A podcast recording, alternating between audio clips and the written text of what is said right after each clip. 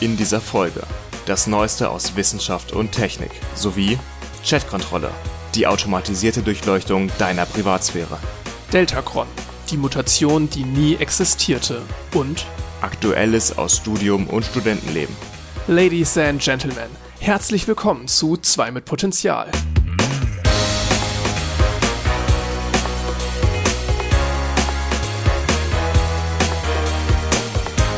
Folge 23. An meiner Seite ist Jan. und mein Name ist Max. Hallo. Wenn ihr einen Blick unten in die Shownotes werft, dann findet ihr da Timestamps zu den verschiedenen Themen, die wir heute behandeln, beziehungsweise unseren Rubriken. Oder wenn ihr nicht gerade auf Spotify zuhört, dann könnt ihr auch sofort über eine Funktion dahin springen in eurem Podcast-Player. Das heißt, wenn ihr den Anfangsteil hier überspringen wollt oder irgendein anderes Thema, sucht euch einfach diese Timestamps raus und springt zu dem gewissen Thema hin. Ich habe gerade was an deiner Wand entdeckt, Jan. Ja, das ist neu. Ich sehe gerade ein Arctic Monkeys Poster. Es ist ein, darf man Es es Poster sogar- es nennen? sind sogar zwei. Stimmt, ja. Ja, es sind recht kleine Poster. Ich äh, wollte irgendwas Merchandise-mäßiges haben von den Arctic Monkeys, einfach weil ich die seit so vielen Jahren höre und das halt schon mit einer meiner Lieblingsbands ist. Aber es gibt einfach keine guten Merchandise-Artikel von denen. Hätte ich gar nicht mal gedacht, weil Arctic Monkeys, also ich habe es tatsächlich für mich selbst erst seit, ich höre seit einem Monat tatsächlich auch mal Arctic Monkeys ab und zu, aber vorher wenig. Da kannte ich ähm, hier Do You Wanna Know? Ja, den kennen viele. Oder Aber- Arabella oder ähnliche. Ansonsten aber halt gar nix. Ähm, und jetzt ein bisschen mehr. Also vor allen Dingen auch ein paar von den älteren Sachen. Ich finde hier Mardi Bum ist momentan Ja. mein Lieblingslied Der- von denen. Das ist wirklich ein guter Song auf jeden Fall. Also für, für Songempfehlungen Mardi Bum.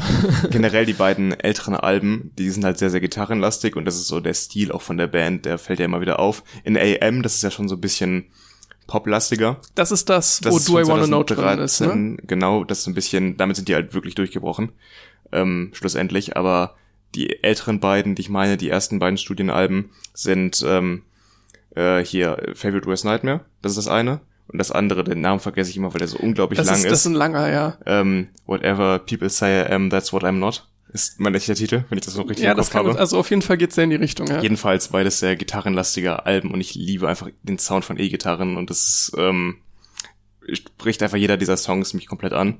Und Was- dann habe ich halt diese beiden Poster, das sind die beiden aus sogar den, aus der Tour in Neuseeland und Australien. Da haben die das quasi in verschiedenen Farben gemacht. Das ist jetzt ein sehr orange-lastiges Poster. In Australien bei den, äh, bei den Touren haben die das zum Beispiel in einem Grünstich oder in einem Gelbstich oder Blaustich halt gehabt. Und für Neuseeland ist halt in einem Orangestich. Und ähm, das eine ist halt aus dem für das Konzert in Wellington gewesen, das andere für das in Auckland. Und die beiden habe ich mir dann einfach drucken lassen. Also ich habe mir die irgendwo runtergeladen, die Poster. Ist ja Ach, also es ist gar nichts Offizielles, nee, ist kein sondern offizieller Merchandise. witzig. Ja. Ich habe das in einem Blog-Eintrag oder sowas gesnackt, das auf ein Poster drucken lassen und jetzt hier mit so einer Posterschiene an die Wand gehangen, was ich eigentlich ganz schön finde. Der es sieht echt aus, wie als könnte es auch von den Arctic Monkeys verkauft werden. Oder Ja. jetzt von irgendeinem äh, Fanshop, wie auch immer, ne? Ich finde auch, dass es eigentlich als solches, eigentlich muss ich jetzt mal ein Bild irgendwo davon ranhängen an den Podcast in die Kapitelmarke oder so. Man kann ja auch, Stimmt, ja. wenn man nicht ja, gerade auf Spotify doch, drin ähm, ist. Da kann man, da kann man, also wenn ihr jetzt auf euer Handy guckt und nicht in Spotify seid, dann seht ihr anstelle des standardmäßigen Coverbildes des Podcasts das Bild von ähm, dem Arctic Monkeys Post- Poster. Zumindest, wenn alles so läuft, wie ich mir das vorstelle, gerade wenn wir den Podcast später hochladen. Ja, wir müssen nur daran denken. Wir haben das ja auch gemacht bei dem James Webb Teleskop bei dem Thema. Da haben wir es gar nicht angesprochen, ne? Wir haben es uns quasi im Nachhinein überlegt. Das heißt, wenn man sich nochmal die Folge 21 anhört, da, als wir über das James Webb Teleskop sprechen, sieht man im Hintergrund das offizielle Poster der Mission. Das äh, hat auch ganz gut funktioniert. Ich habe mir das nachher mal bei ähm, Apple Podcast angeschaut. Und das sieht eigentlich ganz gut aus sogar. Wo wir gerade bei Musik sind, ich finde einen sehr ähnlichen Klang zu Arctic Monkeys, zumindest in gewisser Hinsicht hat Muse. Ja, Muse ist aber immer noch so ein bisschen dramatischer. Deutlich, ja, Weil deutlich bei den dramatischer. Monkeys, vor allem in den älteren Alben, aber auch in den neueren, geht's viel um Beziehungen, Stress, Clubszene, also dieses, äh, weißt du, wenn Menschen zusammenkommen und irgendwie Party machen, was da halt zwischen Menschen passiert, dieses Zwischenmenschliche, darum geht's oft in den Texten. Und Muse hat immer so sehr, sehr große Themen, weißt du? Aber so die Gitarre-Riffe, ähm, die Gitarrenriffe finde ich doch relativ, also was heißt ähnlich, aber irgendwie so ein bisschen die Art kommt mir, kam mir bekannt vor, als ich jetzt neu in Arctic Monkeys Lieder reingehört habe. Ja, ich weiß, was du meinst. Also da gibt es sicherlich Parallelen. Ich fühle mich gerade so ein bisschen unqualifiziert darüber zu sprechen. Ich habe mal mit 12, 13 für zwei Jahre Gitarre gespielt, ja, aber ich kann es halt nicht wirklich. Und ähm, ich weiß nicht, ob ich jetzt dazu in der Lage bin, so eine Musikkritik zu machen, quasi. Meine, meine Kritik äh, bezieht sich jetzt ja natürlich auch nur auf das, was ich äh, vom Gehör her irgendwie ja. sagen kann. Ne? Ob das jetzt technisch ähnlich ist, was die auf der Gitarre machen oder nicht, äh, keine Ahnung. Aber ich würde halt sagen, wenn ich mir das anhöre, dann kommt mir diese Art der Gitarre vom rein vom Sound her ähnlich vor. Hm. So wie die Betonung auf ihr liegt einfach. Mhm. Also sind auf jeden Fall zwei sehr gute Bands. Was ich mich gerade frage, dürfte man jetzt hier in dem Podcast, also zitatrechtmäßig, Songausschnitte einspielen, wenn man halt darüber spricht und die analysiert? Ich würde sagen eigentlich schon. Solange sich das halt in einem Rahmen hält und man nicht die gesamten Songs abspielt, wahrscheinlich schon, ja. Ja, und wir machen hier am Ende auch wieder einen um die zwei Stunden Podcast. Das heißt, du hast auch deutlich, dass das Gesamtwerk. ich bin mir da gar nicht so sicher. Also so Musikschnipsel sind immer Ja, ich, ich würde es jetzt auch hier nicht machen, Nein, weil das, ähm, weil da so irgendwelche Webcrawler dann mal eben eher zu schnell abmahnen. Wir haben es ja tatsächlich auch immer wieder mal als Thema, so äh, Upload-Filter-Sachen, als, als das jetzt so groß wurde, haben wir natürlich den Podcast noch nicht gemacht, ne? Aber jetzt so die Neuigkeiten dazu äh, kommen immer mal wieder. Insofern, ja, wäre ich, wär ich vorsichtig, aber ich eigentlich müsste es gehen. Wenn nicht übergeplockt wird, glaube ich, müsste es erlaubt sein. Aber meine dringende Empf Empfehlung, mal sich die Arctic Monkeys anzuhören. es ist ähm, das neueste Album, Tranquility, Base and Hotel, heißt es, meine ich, oder Casino und Hotel. Ähm, das ist so ein ganz anderer Stil, also das hat dann nicht mehr wirklich was mit den älteren ähm, Von wann ist das, weißt du das? 2018. Das okay. meinte auch Alex Turner, der Frontmann, der auch die Songs schreibt, dass es das erste Album ist, was er auf dem Piano, also auf dem Klavier geschrieben hat und nicht mehr auf der Gitarre. Was mir nur immer aufgefallen ist, allerdings auch schon bei dem 2013er Album, dass äh, er sich bei seinen Live-Auftritten so rein vom Look her total verändert hat. Also, du guckst ich, immer die Musikvideos ich, und Auftritte, ne? Ich gucke häufig Live-Auftritte auf YouTube mir an zu den Sachen. Okay, ich gar nicht. Das ist, da unterscheiden wir uns sehr, sehr stark. Und ja. er, er hat halt in den ganz alten Sachen, so von 2008, 2009, so um den Dreh, halt ähm, wirkt er so richtig so äh, nachbarschaftsmäßig, also keine Ahnung, so richtig auf dem Boden geblieben, komplett, ja, noch nicht mal, noch nicht mal wirklich in so eine rockigere Richtung, sondern sieht so der Inbegriff von normal. Also würde überhaupt nicht auffallen, egal wo. Die haben sich auch, glaube ich, zusammengefunden in der Oberstufe in Sheffield. Die kommen alle aus Sheffield, aus dieser Ortschaft in, aus der Stadt in ähm, England. Und ähm, es ist wirklich so eine Freundesgruppe aus der Schulzeit quasi, also wirklich am Boden gebliebene Leute eigentlich. Und er sieht halt wirklich aus wie der Normalo überhaupt, ne? Und dann, wenn ich mir dann von den 2013 den AM-Sachen die ja. Lieder anhöre, da siehst, also ich würde, er sieht jetzt nicht abgehoben aus, ne? das, das stimmt nicht, das wäre komplett übertrieben, aber ähm, es würde auch überhaupt nicht auffallen, wenn man nicht noch das Bild von damals im Kopf hätte. Also ohne diesen Vergleich würdest du jetzt nie da sagen, irgendwie, der sieht jetzt ja aber komisch aus. Aber dann mit so ganz, ganz krass gegelten Haaren nach hinten, ähm, sehr, sehr. Ja, ich habe das Bild im Kopf, ja. ja. Also das, das, das fällt Aber ich meine, da liegen dann halt sechs, sieben Jahre zwischen, in denen man halt weltberühmt geworden ist. Und ich glaub, das er kann sich auch stilistisch verändern, ja, so, das ist voll okay. Aber ich, ich finde, es fällt halt trotzdem einfach auf, jetzt ganz, ganz wertungsfrei. Ich finde den Gedanken immer ganz interessant, was würde mit einem selbst passieren, wenn man berühmt werden würde. Weil man hat ja quasi kein normales Leben mehr. Leute erkennen einen auf der Straße und man verhält sich ja im Alter komplett anders. Vor allen Dingen, wenn man auf so einem Level berühmt ist wie jetzt Arctic Monkeys. So ja, in oder irgendwie auf YouTube oder so. Jetzt machen wir ein Format, selbst wenn wir mit einem Podcast berühmt werden, das weiß ja niemand, wie wir aussehen. Ne? und, hat, und auch mit Podcast berühmt werden ist halt schwierig. Weiß, ja, nicht, nicht nur das, ne, aber selbst wenn du jetzt auf Nummer eins in den irgendwelchen Playern bist, selbst dann bist du dann wirklich schon berühmt. Also gut, Podcast ist nicht mehr so Nische, wie es mal früher war. Ich aber der Joe Rogan Podcast hat, glaube ich, irgendwie 12 Millionen Hörer. Aber wir sind ja auch im deutschsprachigen Raum unterwegs. Wir müssen anfangen, auf Englisch das zu machen. Oh. Also es, nicht. es würde mein Englisch bestimmt einen Ticken verbessern, aber da hört wirklich keiner mehr zu. Also. Ich glaube, die von Simplicissimus, ne? Den die hatten ganz kurz einen englischen Account, das habe ich auch gesehen. Ich, nichts mehr, ne? Das waren zwei, drei Videos maximal, ja. meine ich. Ja, irgendwie Reezy oder so ein Kram. Stimmt. Mh. Also fand ich schon mutig, das mal zu machen aber ich weiß nicht, ob ich mich das trauen würde. So Content auf Englisch kreieren. Letztendlich hätten sie ja einfach ihre ganz normalen deutschen Videos nehmen können und die ins Englische übersetzen. So ja. ein bisschen wie es bei hier kurz gesagt passierte, nur andersrum. Die Geschichte von kurz gesagt, dem YouTube-Kanal, ist auch super interessant. Die sind ja eigentlich Deutsche, die das machen. Ähm, Ich habe den Namen leider vergessen von demjenigen, der das gegründet hat. Jedenfalls haben die angefangen, in Deutschland Videos zu machen. Und dann ist aber der deutsche Kanal überhaupt nicht gewachsen. Und der englische wiederum, auf dem die dann die Videos übersetzt haben, der ist ja absolut explodiert. Die haben ja mittlerweile irgendwie 17 Millionen Abonnenten. Und ähm, jetzt haben sie durch Funk wieder anfangen können. Also Funk ist ja das Format der öffentlich-rechtlichen, mit der finanziellen Unterstützung Videos in Deutschland zu machen, was sich jetzt halt auch wieder lohnt, finanziell. Aber bis dahin wurden dann halt nur noch Videos auf Englisch gemacht, einfach weil die Gruppe, also die Interessenten einfach viel mehr waren im englischsprachigen Raum als im deutschen. Das ist ganz interessant, was das auch über Deutschland ein Stück weit aussagt. So diese es gibt ja 100 Millionen deutschsprachige Menschen etwa. Das heißt, es sollte eigentlich auch genug Menschen geben, die sich sowas anschauen, damit sich das lohnt. Ne? Es wird ja schon lange kritisiert, dass man in Deutschland so eine ja, ich, ich, ich möchte jetzt gar nicht auf Corona irgendwie anspielen, also ganz unabhängig davon, das hätte ich jetzt auch 2020 im Januar gesagt, ähm, dass halt, ja, so in den Schulen die MINT-Fächer nicht richtig gefördert werden und da eher auf der Strecke bleiben, also MINT, ne, ähm, Mathematik, Informatik, Naturwissenschaften, Technik, ähm, Technik stimmt, ja. da fehlte was, ähm, dass diese Fächer halt ein Stück weit auf der Strecke bleiben und dadurch mit Sicherheit so ein bisschen ich weiß nicht, ob ich es jetzt Wissenschaftsverdrossenheit nennen möchte, aber halt so ein bisschen in die Richtung geht. Weißt du, dass äh, wenig Leute in diesen Bereich gehen im Vergleich zu anderen Länder, Ländern. Da gab es auch eine Umfrage ähm, der EU zu, also eine relativ groß angelegte Studie. Da haben die in dem Vrind-Podcast, Vrind Wissenschaft drüber gesprochen. Also den haben wir ja schon mal hier angesprochen. Wer redet, ist nicht tot. Sehr, sehr kreative Name.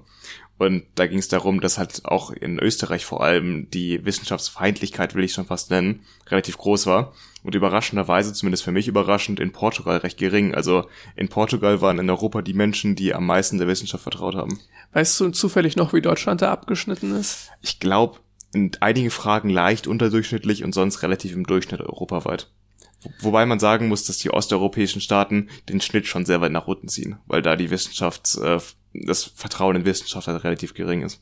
Weil da hatte ich jetzt, ich weiß gar nicht, ob ich das im Podcast schon mal angesprochen habe, allerdings äh, von Methodisch Inkorrekt, ein Podcast, äh, den ich sehr gerne höre, auch immer mal wieder hier anspreche. Die hatten mal als ausführlicheres Thema so ein bisschen, was diese Alternativmedizin, Homöopathie, Waldorfschulen und so weiter eigentlich mit der Gesellschaft machen. Das Anthroposophische, was hier Das Anthroposophische, genau. Ist, ja. Also generell halt so im deutschsprachigen Raum und haben versucht auch so ein bisschen dahingehend niedrige Impfzahlen im deutschsprachigen Raum oder Impfskepsis im Vergleich zu anderen Ländern zu begründen. Da gab es ja im letzten Jahr irgendwie einen Artikel, der diese These aufgestellt hat, dass es in Deutschland daran liegt, auch die geringe Impfquote, dass wir eben aus der Romantik so geprägt sind, dass halt möglichst wenige künstliche Einflüsse auf den Körper wirken sollen und dass halt Krankheiten auch irgendwas Gutes haben für Kinder vor allem. Und so mehr ich mich dann irgendwie mit dieser These beschäftigt habe, desto mehr würde ich denken, dass da bestimmt was dran ist. Das jetzt als der Grund für die Impfskepsis Skepsis anzuführen, ist bestimmt nicht richtig. So, das ist eine ganz, ganze Menge an Faktoren. Aber das ist ein durchaus wesentlicher Grund war, ein durchaus wesentlicher Auslöser. Das, das kann ich mir schon sehr gut vorstellen. Jan Böhmermann spricht darüber auch in seiner neuesten ZDF-Magazin Royal. Hast du gesehen? Von Freitag, genau. Da, wo er auch äh, gesagt, dass Kinder die Ratten, also was die Ratten in der Zeit der Pest waren, sind die Kinder heute alle infiziert mit Corona und dann haben die noch die Frechheit, sich bei geöffneten Fenster in die Klassenräume zu setzen in der Kälte. Die, das habe ich auch gesehen und ich muss ehrlich sagen, ich fand es gerade diesen Teil, ich, ich meine, das war ja noch vor dem Hauptthema der Sendung. Ja. Ähm, ich fand es extrem lustig. Es war der witzigste es, Ausschnitt aus der ganzen Sendung, meiner Meinung nach. Es beschreibt es halt auch einfach so gut. Ich meine, die Kinder, die suchen sich das natürlich nicht aus, weißt du, wir setzen die, die müssen in die Schule gehen, Schulpflicht und so weiter. Und dann ähm, sind, konnten die ja noch nicht so viel geimpft werden, jetzt vor allem die Kinder unter elf Jahren, weil der Impfstoff noch nicht empfohlen ist, auch von der STIKO. Und dass sie halt eigentlich gar keine Wahl haben und das quasi satirisch aufgegriffen wird vom Böhmermann, fand ich halt ziemlich stark. Es ist ja eigentlich etwas, was für die Kinder spricht und was, was die verteidigen soll. Und lustigerweise gab es dann irgendwie auf Twitter einen Shitstorm, da war Böhmermann auf Platz eins in den Trends, hatte ich gesehen, der Hashtag dass sich da Leute darüber ernsthaft aufgeregt haben, dass ja Böhmermann Kindern mit Ratten vergleichen würde, was absolut absurd ist. Das, das finde ich auch, da hat jemand wirklich überhaupt nicht verstanden, wie ja. Satire funktioniert, ne? Es geht ja gerade darum, dass Kinder sich das ja nicht aussuchen, weißt du, krank zu werden und äh, in die Schulen zu gehen bei geöffnetem Fenster. Das ist ja nicht die Wahl der Kinder. Ich meine, du kannst ja alles mit jedem vergleichen im satirischen Format, wenn da irgendwas dranhängt. Also wenn da halt, wenn du irgendeinen Punkt machen möchtest, es gibt bestimmt ab wieder paar Tabuthemen, die, wo man jetzt sehr vorsichtig mit umgehen kann. Aber selbst da kannst du, wenn es jetzt wirklich ein treffender Vergleich ist oder zumindest in Teilen treffend, es ist ne, ja in dem Punkt, es ist den ja du machst, nicht treffend, das ist ja überspitzend. Ja, aber ich sag ja in dem Punkt, den du machst, treffend, Ja. weißt du? Du sagst jetzt ja nicht, dass die auf vier Beinen krabbeln, so logisch, ne? Ja. Äh, sondern halt in, in dem Kontext, in den du es stellst, da ist es sehr treffend und genauso funktioniert ja Satire. Genau dafür ist diese Überspitzung da. Er vergleicht sie ja gerade nicht einfach so mit Ratten, sondern mit Ratten in der Zeit der Pest. Als, als Krankheitsüberträger, ne? Weil die Kinder dann zu ihren Eltern und Großeltern das Virus bringen. Ich würde halt wirklich sagen, das ist ein sehr treffender Vergleich. So, ähm, warum dieser Vergleich jetzt leider sehr treffend ist, das muss man jetzt nicht Jan Böhmermann vorwerfen, sondern an anderer Stelle mal ein bisschen nachhaken, wie das denn sein kann, dass so ein Vergleich da irgendwie angebracht ist. Aber gab ja damals auch schon so eine große Echauffierung darüber, über diesen Song auch bei Böhmermann. Hier, unsere Oma ist eine alte Umweltsau. Hast du das noch im ja, Kopf? ja, ja, da war also was. meine Ne? Oma fährt im Hühnersteuermotorrad. War das, war das bei Böhmermann wirklich? Oder war das Ja. extra? Es gab auch bei Ach extra ja, das kann dreimal was. sein, dass es vom WDR was anderes war. nee, stimmt, es war weder noch, oder? War es einfach vom Ich WDR? glaube vom WDR, in irgendeiner Sendung wurde das so produziert. Das habe ich auch mitgekriegt und auch überhaupt nicht verstanden. Also es war ähnliches Beispiel wie jetzt da. Das ist ähm, bedarf keiner weiteren Aufmerksamkeit oder öffentlicher Debatte, ob das jetzt okay ist oder nicht. Ich frage mich manchmal, ob diese Echauffierung dann echt ist oder ob die geplant ist, um halt Leute, die das vielleicht nicht so durchblicken, halt aufzustacheln beziehungsweise halt Stimmung zu machen. Bestimmt halt teils, ne? Ich meine, ich hatte jetzt tatsächlich äh, vor paar Wochen auch mal äh, eine Diskussion, wo es auch so um, zum Thema Cancel Culture ging, wo ich immer sagen würde, Cancel Culture, das ist ein Begriff, den ich mit eher so, Der wird halt als Kampfbegriff ja, so ein, also ich mag den Begriff wirklich nicht. Das ist, ähm, Er beschreibt einfach die Situation nicht, weil gecancelt wird in alle Richtungen. Und es wird immer so beschrieben, als würde nur die eine Seite die andere canceln. Und generell dieses Seitenprinzip ist dann komplett verfehlt. dass das, dieser Begriff kommt immer so im, im Zusammenhang mit, man darf ja gar nichts mehr sagen und so weiter, was Ja. ich alles so nicht unterschreiben würde. Absolut. Also so ein, ja, für mich ist er so leicht rechts konnotiert. Ja. Obwohl er das halt wiederum nicht ist, weil halt, wie gesagt, canceln tun alle Menschen. Und das hat man auch schon früher getan, das ist nichts Modernes. Und das ist jetzt auch erstmal nichts Verkehrtes. Also, Ja, Kritik äußern halt, ne? Wir haben halt heute mit andere Möglichkeiten, Kritik zu äußern, in einer vielleicht überbordenden Art und Weise auf Twitter. Wenn halt sich Leute über Tage echauffieren über irgendwas, was passiert ist, dann kann das schon mal so wirken, als wäre das jetzt überzogen. Aber ich denke mal, früher gab es diese Aufregung auch schon, nur hat man sie halt nicht so als direktes Feedback mitbekommen. ich weiß jetzt noch, als ich damals mit den Leuten über Cancel Culture gesprochen habe, da ging es um Luke Mockridge. Und da kam halt so, der wurde ja auch gecancelt, wo ich dachte, Aber halt so ein bisschen unterschwellig, so groß in den Medien war das ja nie, ne? Doch schon, Echt? würde ich schon sagen. Jetzt gerade auf Twitter und so weiter ging, das, ging das ordentlich her. Okay. Ja. Und da war halt auch die Ansage, der wurde ja auch gecancelt, wo ich dachte, okay, so kann man so formulieren, ne? Aber das klingt jetzt so, wie als wäre das was Schlechtes. Also das hat für mich wieder so, da, dem wurde irgendwie jetzt groß Unrecht getan oder sonst was. So klingt das Produziert er seine Show nicht immer noch oder zumindest in dem Bereich? Ich glaube irgendwas? nicht, nee. Okay. Ich weiß nicht, ob da jetzt nochmal irgendwas Neues angekündigt wurde, war, aber um den war es jetzt zwei Jahre ganz, ganz still. Ich weiß nicht, ob da jetzt irgendwas recht äh, aktuell wieder im Gange ist, aber erstmal hat der ziemlich verkackt. Ja, ich will darauf jetzt auch gar nicht so genau eingehen, weil ich mich mit dem Thema, wie gesagt, gar nicht auskenne. Ich glaube, wir da waren jetzt auch schon wieder politisch genug hier in so einem Wissenschafts- und Technik-Podcast. Wir haben auch heute eine Menge vor. ja, also wie immer machen wir jetzt ab seit letzter, seit letzter Folge haben wir das ja ein bisschen angepasst. Das heißt, wir gehen jetzt gleich zu ähm, den Neuigkeiten aus Wissenschaft und Technik über und dann haben wir noch zwei Themen genauer vorbereitet und meine Notizen sind wieder unglaublich lang. Das heißt, wir sollten vielleicht mal besser loslegen damit. Wer noch mal genau hören möchte, wie es jetzt so ein bisschen zu der Umstrukturierung kam, jetzt vielleicht auch noch mal am Anfang gesagt, bei der letzten Folge ganz am Ende und die wurde ja sehr lang, deswegen hier noch mal der Hinweis, ähm, wen es interessiert, der kann sich da noch mal ein bisschen genauer anhören, was wir uns jetzt so bei der Formatumstellung gedacht haben. Das, was Studiumsteil heißt in der letzten Stimmt, Folge. Ja. Ja, wir sind ein bisschen, ein bisschen abgetrifft. Aber es hatte einen, es war ja auch ein, durchaus mit dem Studium begründet, dass wir jetzt diese Änderung machen. Genau, weil wir jetzt schreiben wir auch wieder Hömer in einer Woche etwa und ähm, einen Einspieler hätte ich diese Woche sicherlich nicht geschafft. Ich auch nicht. Das kann Nee, ich schon mal nee. so sagen, ne? Dann schauen wir jetzt mal auf das Neueste aus Wissenschaft und Technik.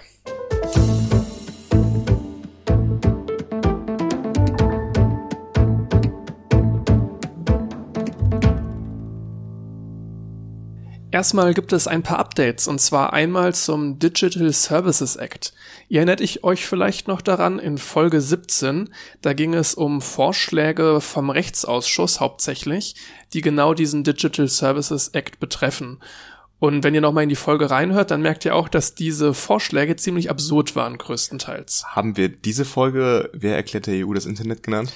Das kann gut sein, würde auf jeden Fall passen. Ne? Ich glaube, das war äh, der, der titelgebende, das titelgebende Thema. Jetzt am 20. Januar wurde dieser Digital Services Act verabschiedet und das noch mit jede Menge Änderungen. Um da jetzt wirklich einmal einen krassen Überblick zu geben, da müsste man es hier zu einem Hauptthema in der Folge machen. Aber ich glaube, das ist auch gar nicht mehr so interessant, weil um das ein bisschen zusammenzufassen, diese Vorschläge des Rechtsausschusses, wovon man auch ein Stück weit ausgehen konnte, ne, wenn man sich die was genauer angeguckt hat, die wurden weitestgehend abgelehnt. Was auch abgelehnt wurde, was noch am ehesten zur Debatte stand, war die sogenannte Medienausnahme. Da ging es darum, dass zertifizierte Medien sehr schnell Inhalte sperren können. Das birgt in gewisser Hinsicht eine Missbrauchsgefahr und die Frage ist jetzt, was ist ein zertifiziertes Medium? Da gibt's ja auch von, von Klatschpresse bis hin zu was weiß ich, also wer kann das sperren, ist einfach eine heikle Sache. Also das ist jetzt raus, dass die das sperren können. Medienausnahme ist raus. Okay, das ist schon mal sehr erfreulich, dass man da nicht in Zukunft irgendwelche Sachen einfach gesperrt bekommt an Inhalten, die vielleicht im Nachhinein gar nicht gesperrt gehörten. Ja, ja, es ist einfach so eine Sache, ähm, ja, ich finde, es birgt eine unheimliche Missbrauchsgefahr, diese Medienausnahme. Also ja. bin ich sehr Fan von, dass sie sich da dagegen entschieden haben. Ich werde mal einen Link in die Show Notes reinpacken, wo man sich noch mal, was da genau verabschiedet wurde, genauer durchlesen kann, weil wir das jetzt hier, wie gesagt, in der Aus Ausführlichkeit einfach nicht behandeln können. Also wer wissen möchte, was das Problem war mit der alten Version von diesem Digital Services Act, das kann man sich in der Folge 17 anhören und wie es aktuell verabschiedet wurde, dann in dem Link, den du da unten in die Show Notes packst. Ja. Sehr gut. Äh, ich habe auch ein Update. Ähm, wenn man sich vielleicht noch dran erinnert, ich halte es nicht für nicht sehr wahrscheinlich, dass es jemand tut hier, der sich das anhört, aber in der ersten Folge, die ja schon fast ein Jahr her oh, ist, oh, oh, ja. ja, haben wir über die Google-Pläne zum Cookie-Ersatz Flock besprochen. Das heißt, äh, Flock war eine Abkürzung und stand für Federated Learning of Cohorts und das sollte vor allem im Chrome-Browser ähm, den Cookie, die Cookie-Nutzung halt ersetzen. Und ähm, jetzt können wir mal kurz besprechen, was sind überhaupt Cookies, damit wir alle auf dem gleichen Stand sind. Das sind Co Code-Schnipsel, die automatisch vom Browser heruntergeladen werden, um zum Beispiel Informationen zu speichern, wie die Sprache, die du auf einer Website ausgewählt hast. Das kann ja sehr sinnvoll sein, das oder auch Login-Daten oder der Warenkorb, wenn du auf irgendeiner Seite wie Amazon bist. Allerdings ging es da halt auch jetzt in den letzten Jahrzehnten viel mehr, also immer mehr um Werbeinteressen, dass halt Werbetreibende damit halt deine persönlichen Interessen getrackt haben, was du dir anschaust im Internet und was deine Interessen sind, um halt gezielt Werbung zu machen. Und uns allen sind die wahrscheinlich am meisten bekannt durch die Cookie-Banner, die uns immer begrüßen auf jeder Seite, die wir öffnen. Und wo wir dann immer entweder zustimmen oder, wie ich das meistens versuche zu machen, irgendwie sagen, zu umgehen. Ich habe noch richtig in Erinnerung, dass du zumindest damals gesagt hattest, dass du meistens tatsächlich ablehnst, oder? Mache ich immer noch. Okay, krass. Ich habe aber letztens jemandem mein Handy in die Hand gegeben, um irgendwas nachzugucken. Und ich sehe erstmal aus dem Augenwinkel, wie er sofort erstmal auf der ersten Website auf Bestätigen drückt. Und ich so, mm. Wenn ich an anderen Handys bin, mache ich das auch immer. das denke ich mir. Jedenfalls ähm, möchte das Google halt reduzieren in Zukunft. Und ähm, Flock war damals ähm, die Möglichkeit, die sie dafür in Betracht gezogen haben. Da ging es nämlich darum, dass sie Nutzer in sogenannte Interessensgruppen zusammengefasst haben zum Beispiel, ähm, du interessierst dich für, äh, also du bist jung, gehst zur Uni und interessierst dich für Jetzt Weltraumthemen. Sag, jetzt, jetzt sag nichts Falsches. Ja, ich, ich sag nichts Falsches. Weltraumthemen, ich glaube, damit mache ich nichts falsch.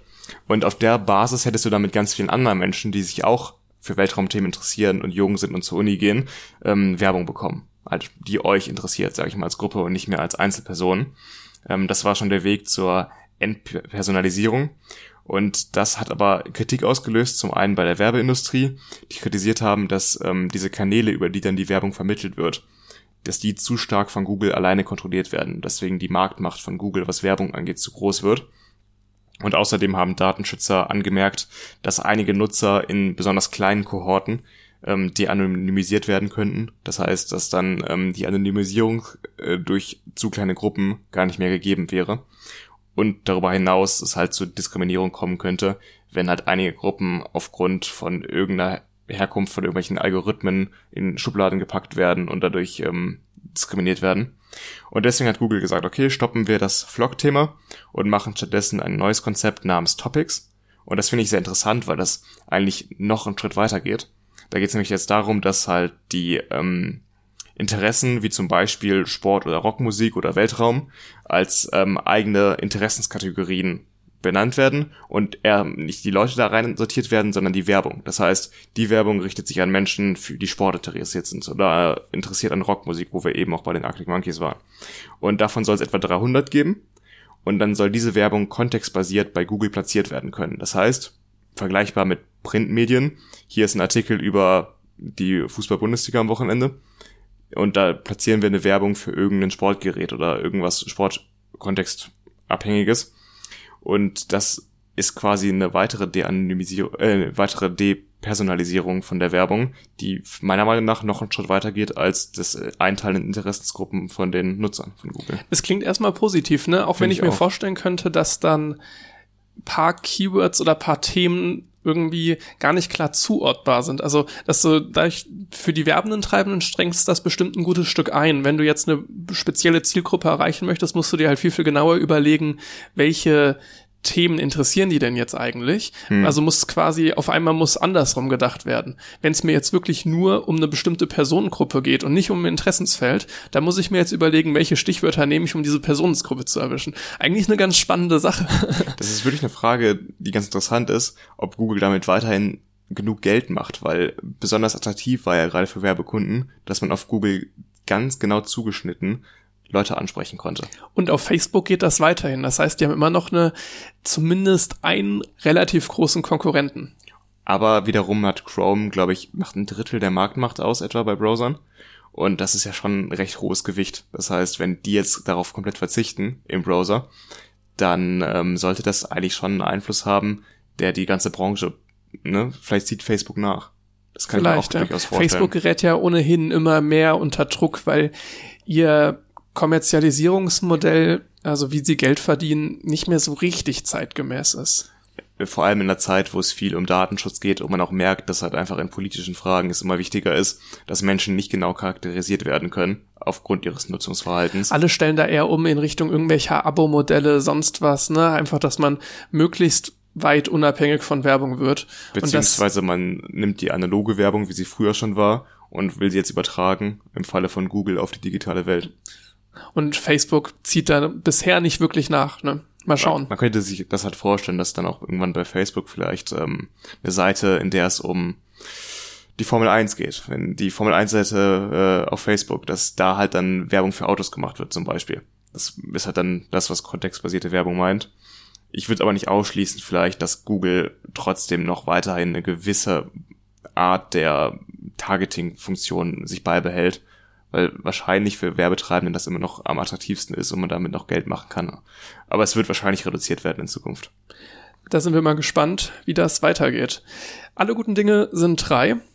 Das heißt, es gibt noch ein drittes Update. Wir müssen die ganzen, also wir haben mittlerweile so viele Themen bearbeitet in diesem Podcast. Wir müssen jetzt am Anfang jeder Folge erstmal sehr, sehr viele Updates reinhauen. Irgendwie dabei bleiben. Ne? Ja. Aber es besteht die Hoffnung, dass es vielleicht eins der vorerst letzten Updates wird. Also es kommt bestimmt mal wieder auf. Ne? Also ich hoffe, dass es noch weiterhin Updates geben wird. Auf, auf, jeden Fall, aber vorerst. Es, es, es war nämlich ja. jetzt ja Dauerbrenner der letzten Folgen und zwar das James Webb Teleskop. Mittlerweile ist da das erste Ziel bekannt gegeben worden. Da hatte die NASA lange Zeit so ein bisschen Geheimnis drum gemacht und das hat sich jetzt geändert. Nur mal kurz, das James Webb Teleskop, ich denke, ich muss da jetzt nicht so viel zu sagen, ein Teleskop, was auf dem höchsten Stand der Technik ist, den man sich so vorstellen kann. Sehr aufwendiger Einspieler in Folge 21, unbedingt anhören. Ja. Äh, das ist jetzt mittlerweile am Lagrange-Punkt angekommen. Lagrange-Punkt 2. Ja. Es gibt fünf. Ja, ich, ich hatte es jetzt gerade nicht hier stehen. ähm, ja. Und ja, das erste Ziel ist jetzt bekannt und zwar ist das ein Stern, der in der Sternformation, den die meisten als großen Wagen kennen, ähm, drin ist. Oder als ist. großen Bären. Oder als großen Bären. Der große Wagen ist Teil des großen Bären. Mhm. Ähm, und dieser Stern heißt HD 84406. Äh, irgendein schönerer Name wäre doch eigentlich, naja. Ähm, der ist sonnenähnlich, 260 Lichtjahre entfernt und kein wissenschaftliches Ziel für die NASA. Was heißt das? Naja, die beobachten den als erstes mit dem James Webb nicht, um irgendwelche großen Erkenntnisse zu sammeln, sondern um die Spiegel des Webb-Teleskops auszurichten. Das heißt, das Teleskop hat so 18 Sechseck, Sech, sechseckige, so. Sechs, Segmente, ja. Genau, Spiegelsegmente, die auf den Sekundärspiegel ausgerichtet werden müssen. Und das ist eine sehr, sehr langwierige Arbeit. Das heißt, das funktioniert dann so, dass man da Segment für Segment versucht dann in Position zu bringen. Da berechnet dann ein Computeralgorithmus, wie sich die genau bewegen müssen, je nachdem, was da bisher für Licht eingefallen ist. Das ist eine verdammte Feinarbeit irgendwie, die sich sehr lange zieht. Das heißt, man rechnet damit, dass erstmal jetzt, und deswegen meine ich vorerst letztes Update, bis es dann wieder losgeht. Man rechnet damit, dass das Ganze so circa fünf Monate dauert, wenn da alles bei gut geht. Zu der Feinabstimmung muss man sagen, dass sich die Motoren für die einzelnen Spiegelsegmente in Inkrementen von, ich glaube, 10 Nanometer waren es, bewegen können. Das heißt, man muss sich das mal vorstellen, die können halt den Spiegel um 10 Nanometer pro Inkrement bewegen und ähm, da ist eine enorme Feinheit möglich, aber die muss man dann auch erstmal so einstellen. Ne? Ich habe es leider nicht mehr ganz genau im Kopf, aber ich meine, ich habe irgendwo dazu gelesen, dass das ein Tausendstel eines Haares oder so in die Richtung. Auf jeden Fall, es könnte, kann sein, dass ich da eine Null vergesse. Also das ist ein Zehntausendstel, ein Hunderttausendstel oder so. Aber wir sprechen von so einer Größenordnung. Ja, wir sprechen von Größenordnungen in der Wellenlänge von Lichtwellen. Also das ist ja schon verrückt, dass man in der Größenordnung äh, Motoren bewegen kann. Finde ich faszinierend.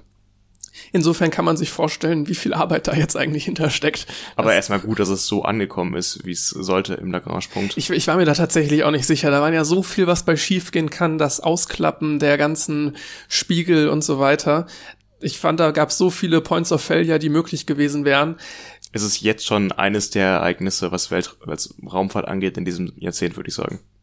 Also viel mehr kann kaum kommen. Also es wird noch was kommen, klar, aber man muss sich vor Augen führen, was für ein großes Projekt das eigentlich war oder ist. Und so wirklich spannend, wenn dann unter Umständen vielleicht auch nicht direkt so öffentlichkeitswirksam wird dann natürlich die erste tatsächliche wissenschaftliche Beobachtung sein. Da bin ich dann auch sehr gespannt drauf, was da kommt, auch wenn da natürlich nicht so ein Knall mit einhergeht wie jetzt der Start. Da schauen ja, sie natürlich alle. Aber die hin. ersten Aufnahmen werden auch schon wieder ein großes Medienecho auslösen. Ich denke auch. Ja, vielleicht sogar schon jetzt hier von HD 84406, ja. ähm, weil sie davon vermutlich mal, wenn sie dann alle Spiegelsegmente ausgerichtet haben, auch ein Bild rekonstruieren können aus dem Spektrographie, aus dem Spektrographen, ähm, so dass das bestimmt dann auch erstmal in die Öffentlichkeit geht ich sehe jetzt schon die Schlagzeilen dann irgendwann im Sommer oder im nächsten Winter, die älteste Galaxie bisher beobachtet und dann sieht man die ersten Bilder davon. Also darauf freue ich mich schon. Werden wir mit Sicherheit auch von berichten, wenn es dann soweit ist. Ja. Und jetzt kommen wir wirklich zu einem Thema, was Neues für diesen Podcast. Ich habe einen sehr interessanten Artikel gefunden, nämlich dass in der Slowakei das erste Flugauto zugelassen wurde in Europa. Das heißt RK. Ich finde den Namen nicht besonders kreativ, muss ich sagen. Also wie wir sind bei HD 844. ja.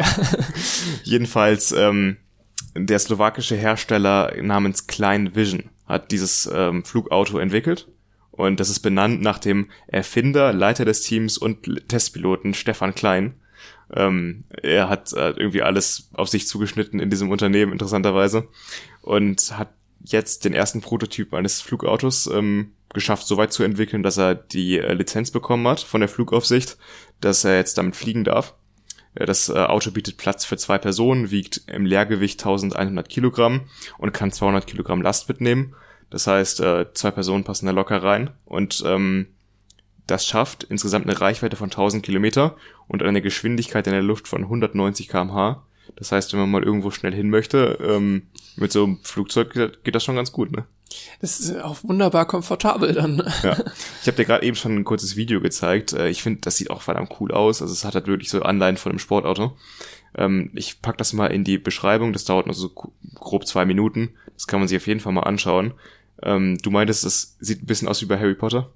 Also gut, ich meine, die Assoziation habe hab ich gesagt, genau, es, es kommt halt einfach daher, weil du so ein Auto fliegen siehst, ne? Und ich weiß nicht, ob ich jetzt, ob es ja jetzt irgendwie Filme gibt, wo das noch irgendwie groß verwertet wird, dass da die Autos durch die Gegend fliegen. Ich meine, es aber, gibt genug Science-Fiction-Filme aus den 70ern und 80ern, in denen Autos Aber auch dieses, dieses Wackeln, weißt du, das, das, in Harry Potter fliegt das ja auch nicht gerade hin, sondern das hat ja schon so eine Flugaerodynamik. In welchem Film war das? Im zweiten. Ich habe es nicht gesehen. Du hast, hast du, hatten wir schon mal thematisiert? wir hatten das bestimmt schon mal thematisiert. ich habe äh, den ersten und fünften gesehen, aber halt sonst die Bücher gelesen nur. Naja, aber dafür sind wir, sind wir gerade an der falschen Stelle, glaube ich. Ja. Ähm, Nee, genau, das hat mich irgendwie sehr daran erinnert, so rein von der Bewegung her. Natürlich hat jetzt das Flugauto in dem Video Flügel, ne, das hat's in Harry Potter nicht. Nicht wirklich. Nee. Nee. Flügel. Nee. Verrückt. Ja, und aber das Interessante ist ja, dass es das in Harry Potter nicht hat. Das muss ich dir ja erklären. Ich habe das bestimmt noch irgendwo in meinem Hinterkopf aus den Büchern. Jedenfalls äh, wird das betrieben mit einem Propeller am Heck, äh, welcher 160 PS hat und vom BMW gebaut wird. Ähm, also ich finde es halt einfach super interessant, dass wir jetzt nach 40, 50 Jahren, wo das eigentlich in der Science Fiction ein großes Thema ist, wirklich Realität wird. Auch zugelassen. Ich muss mich, ich, ich, ich- mich wundert so ein bisschen, dass es so lange gedauert hat in gewisser Hinsicht, weil, naja, man hat ein Auto, man hat ein Flugzeug jetzt und ein Flugzeug kann ja auch schon fahren. Ne, das hat ja, Ja. dass das jetzt wirklich so lange gebraucht hat bis für die erste Zulassung, doch ein Stück weit verwunderlich. Ich glaube vor allem dieser Transformationsprozess ist ähm, Du musst halt die Flügel auffällig. irgendwie rein, reinklappen, genau. ne? Flügel, Propeller, alles einklappen, weil damit würde es ja keine Straßenzulassung bekommen. Du kannst ja nicht mit Flügeln oder irgendwie einem Heck, einem zu großen auf der Straße fahren. Das heißt, ich glaube, das Problem war lange, dass man diese Transformation nicht sauber hinbekommen hat. Jetzt dauert die bei dem Fahrzeug etwa drei Minuten, ist relativ zügig und ähm, sieht dann auch in einem zusammengeklappten Auto aus, äh, in einer zusammengeklappten Version aus wie ein normales Auto. Das heißt, man kann Stück halt, weit zumindest. Ne? ja, halt ein bisschen abgespaced muss es ja aussehen, klar. Aber halt so in der Form, dass man halt eine Straßenzulassung damit bekommt, ne? Jedenfalls, ähm, du kannst es als Normalsterblicher nicht der äh, zulegen und damit dann rumfliegen, du brauchst schon einen Pilotenschein. Und das ist ja schon immer ein bisschen mehr Aufwand als ein Führerschein. Gut, kommen wir zum nächsten Thema. Ich habe hier als Titel für dieses Kurzthema stehen SpaceX kommt auf dem Mond an, aber anders als geplant. Da bin ich jetzt auch mal gespannt. Und zwar hat SpaceX vor sieben, sieben Jahren eine Rakete ins All geschossen, womit sie einen Forschungssatelliten da hoch transportiert haben. Erstmal soweit nix wirklich Besonderes.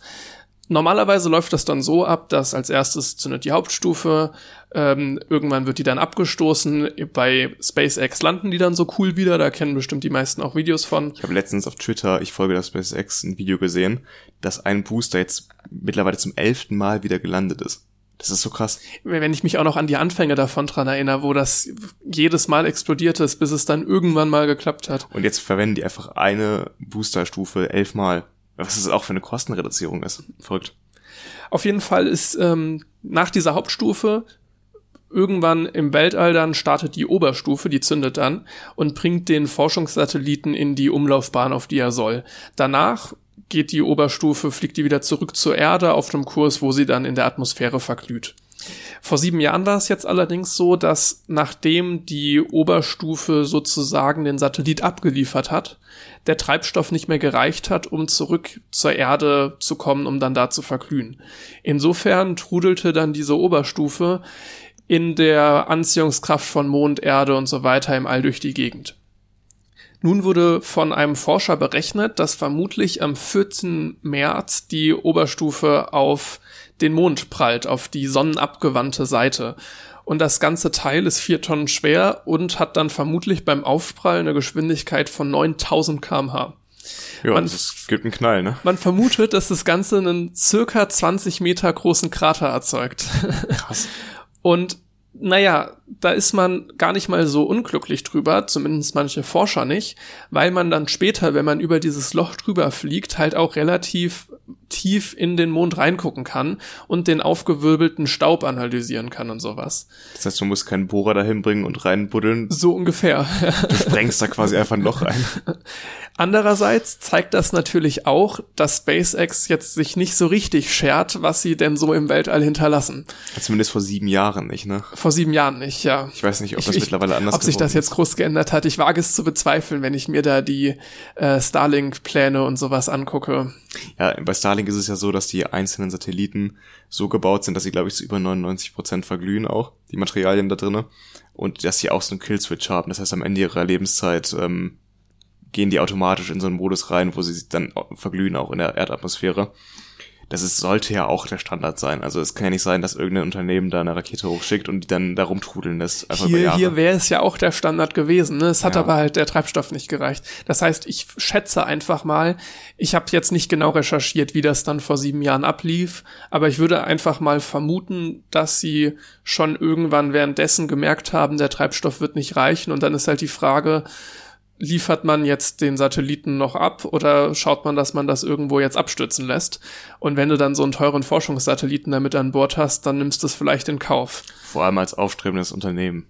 Da kommen wir auch wieder in den Konflikt damit, dass es ja eben nicht eine öffentliche Behörde ist, wie zum Beispiel die NASA, die sowas organisiert, sondern halt ein Privatunternehmen, was auch Gewinninteressen hat. Das heißt, die würden dann in der Situation wahrscheinlich anders agieren als eine Behörde. Ich vermute auch. Das ja. ist sicherlich auch ein Problem in der Zukunft, was auch Ausbeutung von anderen, wenn man mal weiterdenkt, von anderen Himmelsobjekten angeht. Jetzt äh, soll es ja auf der auf dem Mond auch irgendwann Basen geben und ähm, Bergbau in einer gewissen Art und Weise. Und ich denke mal, dass halt ist es klar, eigentlich dass Unternehmen, die ein privatwirtschaftliches Interesse haben, anders agieren werden. Ähm, ist sicherlich ein guter Punkt und ich glaube, es braucht stärkere Regulierungen. Ich denke auch. Mhm. Das heißt aber, wenn ihr Anfang März eine Schlagzeile lest, lest mit SpaceX landet auf dem Mars, äh, auf dem Mars, auf dem Mond, dann ist es auf jeden Bis Fall. Zum Mars ist noch Wer weiß, was da dann rumschwirrt. Ne? Ja. Dann ist es aber auf jeden Fall äh, Clickbait, weil landen kann man das nicht nennen. Ja schon, ne? es ist halt eine Bruchlandung. aber Landung ist es wirklich dann das richtige Wort? Wahrscheinlich nicht, nein. Ähm, als nächstes Thema habe ich ähm, was gefunden, nämlich eine ungewöhnliche Radioquelle in der Milchstraße. Die hat Forscher ein bisschen verwundert, weil ähm, man normalerweise so ein Verhalten von einer Radioquelle nicht kennt. Das Objekt, was man da beobachtet hat, ist etwa 4000 Lichtjahre von uns entfernt und die Quelle strahlt über wenige Stunden ähm, alle 18 Minuten rund 30 bis 60 Sekunden lang stark polarisierte Radiowellen ab. Und das ähm, macht sie halt über diese paar Stunden und verstummt danach wieder. Das ist ein Verhalten, das eigentlich sehr untypisch ist. Normalerweise hat man Radioquellen über mehrere Wochen oder Monate kann man sie beobachten, wie bei einer Supernova-Explosion. Oder ähm, man hat kurze Blitze, die halt ähm, wie bei einem Pulsar entstehen. Und diese minutenlangen Signale, die kannte man so nicht. Und man hat halt sich jetzt gefragt, was ist es, was kann es sein? Und da gibt es verschiedene Spekulationen. Zum einen von der ähm, äh, von Forschern der Curtin University in Australien, die vermuten, das könnte sich um einen Neutronenstern mit extrem starkem Magnetfeld handeln. Oder auch ein Team in Nature, was nicht ausschließen möchte, dass es um, sich um einen stark magnetisierten weißen Zwerg handelt. Es ist auf jeden Fall etwas, was wir in der Art und Weise noch nicht beobachtet haben bisher, also eine neue Entdeckung. Und deswegen aktuell recht spannend, was daraus wird. Lass mich raten, es gibt bestimmt auch wieder ganz viele, die nach Aliens schreien. Mit Sicherheit, danach habe ich nicht geschaut, aber ich glaube halt, dass es sogar recht schwierig ist, ähm, solche Radioblitze zu erzeugen künstlich, aber ne, da gibt's bestimmt genug Leute, die dann ähm, schreien sofort, oh, das ist eine ich, ich habe nämlich nur die, die Überschrift gelesen und zwar irgendwie Signal, bla bla bla, stammt auf jeden Fall nicht von Aliens. Ich glaube, es war eine Spiegelüberschrift. Also Muss man immer dazu schreiben, weil es halt ja genug Leute gibt, die an sowas immer denken. Ja. Ich glaube, wir haben das schon tausendmal gesagt in diesem Podcast. Aliens sind immer die letzte Erklärung für sowas. Also wenn man alles andere ausgeschlossen hat, dann können es Aliens sein. Es gibt gerade im Weltall so viel unentdeckten Raum, so viel, was wir noch nicht wirklich wissen oder verstehen, dass wir einfach aufgrund von irgendwelchen, naja, Signalen, Erscheinungen, wie auch immer, ähm, halt nicht direkt so einen Schluss ziehen können. Also einfach, wir einfach gar keinen Schluss ziehen können. So, ja, man möchte jetzt Aliens auch nicht ausschließen, ne? Das wäre genauso falsch.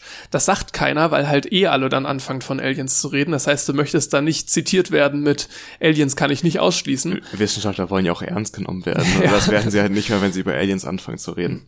Aber wie gesagt, ne, es wäre genauso falsch, das, das kategorisch auszuschließen. Aber das ist halt, man kann halt einfach keine Aussage treffen. Man weiß einfach zu wenig an der Stelle. Es gibt halt Spekulationen, auch von den Forschern. Es ist halt noch nicht klar, was es ist, aber es könnte sich um einen in der Theorie vorhergesagten Magnetar mit ultralanger Periode handeln. Das ist ein langsam rotierender Neutronenstern. Der könnte dafür sorgen, dass die Blitze halt nicht ultra kurz sind, sondern relativ lange anhalten. Und ähm, nochmal kurz zu Neutronensternen, weil das halt wirklich faszinierende Objekte sind, die eigentlich hinter den schwarzen Löchern immer ein bisschen zu kurz kommen. Ein Neutronenstern ist etwas, was auch durch eine Supernova entsteht, wenn das ganze Material in sich zusammenfällt, aber es reicht gerade noch nicht aus von der Masse, um zu einem schwarzen Loch zu kollabieren. Das heißt, es ist quasi die Vorstufe von einem schwarzen Loch. Und die haben so einen Durchmesser von 20 bis 24 Kilometern.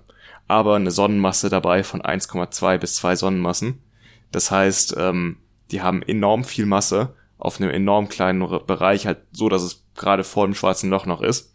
Und äh, die Dinger sind halt in jeder Hinsicht einfach brutal. Also Neutronensterne, weil halt eben die Elektronen in die Protonen quasi äh, gedrückt werden in den Atomen und die dann zu Neutronen werden. Das heißt, man hat ja im Atomkern, der besteht ja aus Protonen und Neutronen und die Elektronen quasi aus der Schale werden in die Protonen gedrückt, um sie halt auch zu Neutronen zu machen. Das ist quasi äh, so extrem gibt's eigentlich wenig im Universum. Und äh, interessanterweise, warum so ein langsam drehender ähm, Magnetar eigentlich eine Sensation wäre in der Wissenschaft. Neutronensterne drehen sich unglaublich schnell. Der schnellste, habe ich nochmal nachgeguckt extra, dreht sich 716 Mal pro Sekunde um die eigene Achse. Es ist halt Wahnsinn. Oh. Also du musst dir vorstellen, so eine 20 Kilometer äh, Kugel im Durchmesser mit zwei Sonnenmassen, die sich einfach 716 Mal pro Sekunde um die eigene jetzt, Achse Jetzt wäre mal interessant auszurechnen, was das für eine Geschwindigkeit ist äh, nach außen hin. Du würdest auf jeden Fall von der Oberfläche weggeschleudert werden, wie sonst das, was. Das, das allemal. Obwohl die Anziehungskraft wiederum sehr, sehr stark ist von so einem ähm, Objekt. Jedenfalls äh, erklärt sich das damit, die Geschwindigkeit das ist der gleiche Effekt, wie wenn ein Eisläufer bei einer Piorette die Arme anzieht und dabei schneller wird. Bei einer Explosion von einem Stern, wenn der sich halt in einer Geschwindigkeit wie unsere Sonne sich um die eigene Achse dreht, dann plötzlich sehr viel kleiner wird die Masse, fängt es auch an, sich schneller zu drehen. Das ist ein Effekt, den man halt auch selbst beobachten kann. Setzt man sich auf den Schreibtischstuhl, ähm, dreht sich im Kreis und dann zieht man die Beine an und dann plötzlich wird man auch schneller es ist ganz interessant immer zu sehen, dass diese Effekte, die man auch in unserem Alltag beobachten kann, genauso in den Größenordnungen der Astronomie einen Einfluss haben.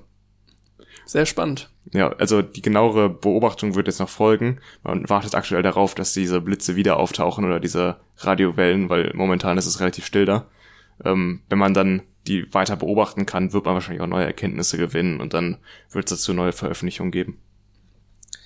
Dann habe ich noch als letztes, äh, als letzte Meldung etwas, was gar nicht so richtig jetzt äh, relevant ist für Wissenschaft und Technik, aber als ich das gelesen habe, musste ich sehr lachen, deswegen dachte ich mir, packe ich es trotzdem mal hier rein. Und zwar ähm, hat Elon Musk einem Studienanfänger aus Florida 5000 Dollar dafür geboten, dass er seinen Twitter-Account löscht. Und zwar Warum? betreibt dieser 19, genau dazu, dazu kommen wir jetzt. Und zwar betreibt dieser 19-Jährige den Twitter-Account Elon Jet. Und zwar hat er da einen Bot am Laufen, der alle Flugbewegungen von Musks Privatjet twittert. Okay. Der hat auch weitere Accounts für andere Prominente wie irgendwie Bill Gates und Jeff Bezos. Und äh, da hat ihm ähm, Elon Musk dann eine Direktnachricht geschickt mit, kannst du das abschalten? Ich mag die Vorstellung nicht, von einem Verrückten erschossen zu werden. Und er bot 5000 Dollar dafür. Ist nicht so, dass Elon Musk jetzt Probleme mit Geld hätte. nee, daraufhin der Student fordert 50.000 Dollar fürs College und ein Tesla Model 3. ja, man muss verhandeln können. Ne? Ähm, darauf ging dann Musk nicht mehr ein. Auch schade. Ich meine, um das kurz einzuordnen, ich kann da Elon Musk ganz gut verstehen, glaube ich. Das muss nicht sein, dass du so einen Bot da laufen hast, aber. Ich glaube halt auch nicht nur, dass es darum geht, nicht erschossen zu werden. Elon Musk wird genug Sicherheitspersonal haben um sich herum. Ich glaube, es geht auch vor allem darum, dass das Image nicht so Schaden nimmt, weil Elon Musk, habe ich mal gehört, fliegt mehrere hundert Mal im Jahr. Und das ist halt einfach klimabilanztechnisch ziemlich scheiße. Ja, auch wenn ich da schon denken würde, dass du das als so eine Person rechtfertigen kannst. Dass ja, halt aber es ist auch immer eine Vorbildfunktion, ne?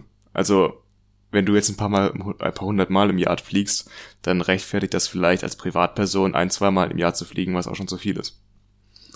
Ist die Frage, ob die Rechnung so aufgeht, ne? Gerade wenn du in den USA unterwegs bist, wo, wenn du da so zig Firmen irgendwie hast wie jetzt er und dann von A nach B musst, aber muss man zwischen San Francisco und Los Angeles fliegen, was eine recht hochfrequentierte Route von ihm ist? Wahrscheinlich nicht, nee. Auch wenn ich mich da jetzt gar nicht so gut auskenne, wie schnell jetzt da irgendwie alternative Verkehrsmittel fahren. Ja, ist halt bei uns wie zwischen Köln und Frankfurt. Muss man das fliegen? Ich glaube eher nicht. Auch wenn die Bahn vielleicht einen Ticken länger braucht äh, kann man vielleicht auch darauf mal umsteigen. Aber gut, wenn man einen Privatjet hat, ist die Welt vielleicht auch, wirkt dann ein bisschen anders aus, den, aus der Perspektive. Mhm.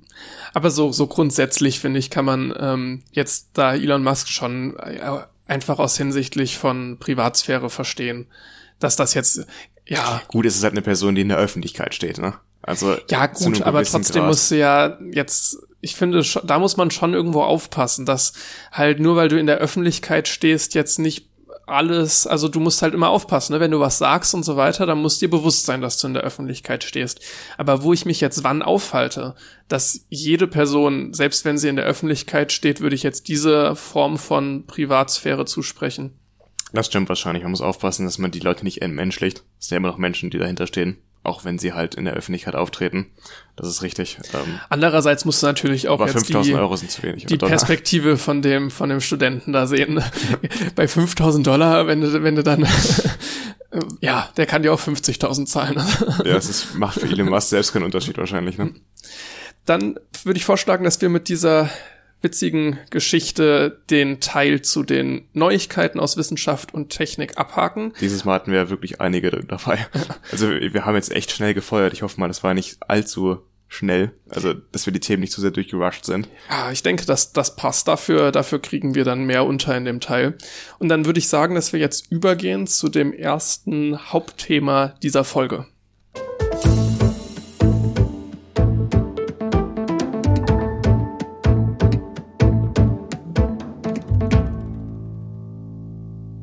Wir haben wieder Neuigkeiten von der EU-Kommission. Diesmal geht es nämlich um den Datenschutz und äh, vor allem die Privatsphäre von EU-Bürgern und auch um den Kampf gegen Kindesmissbrauch.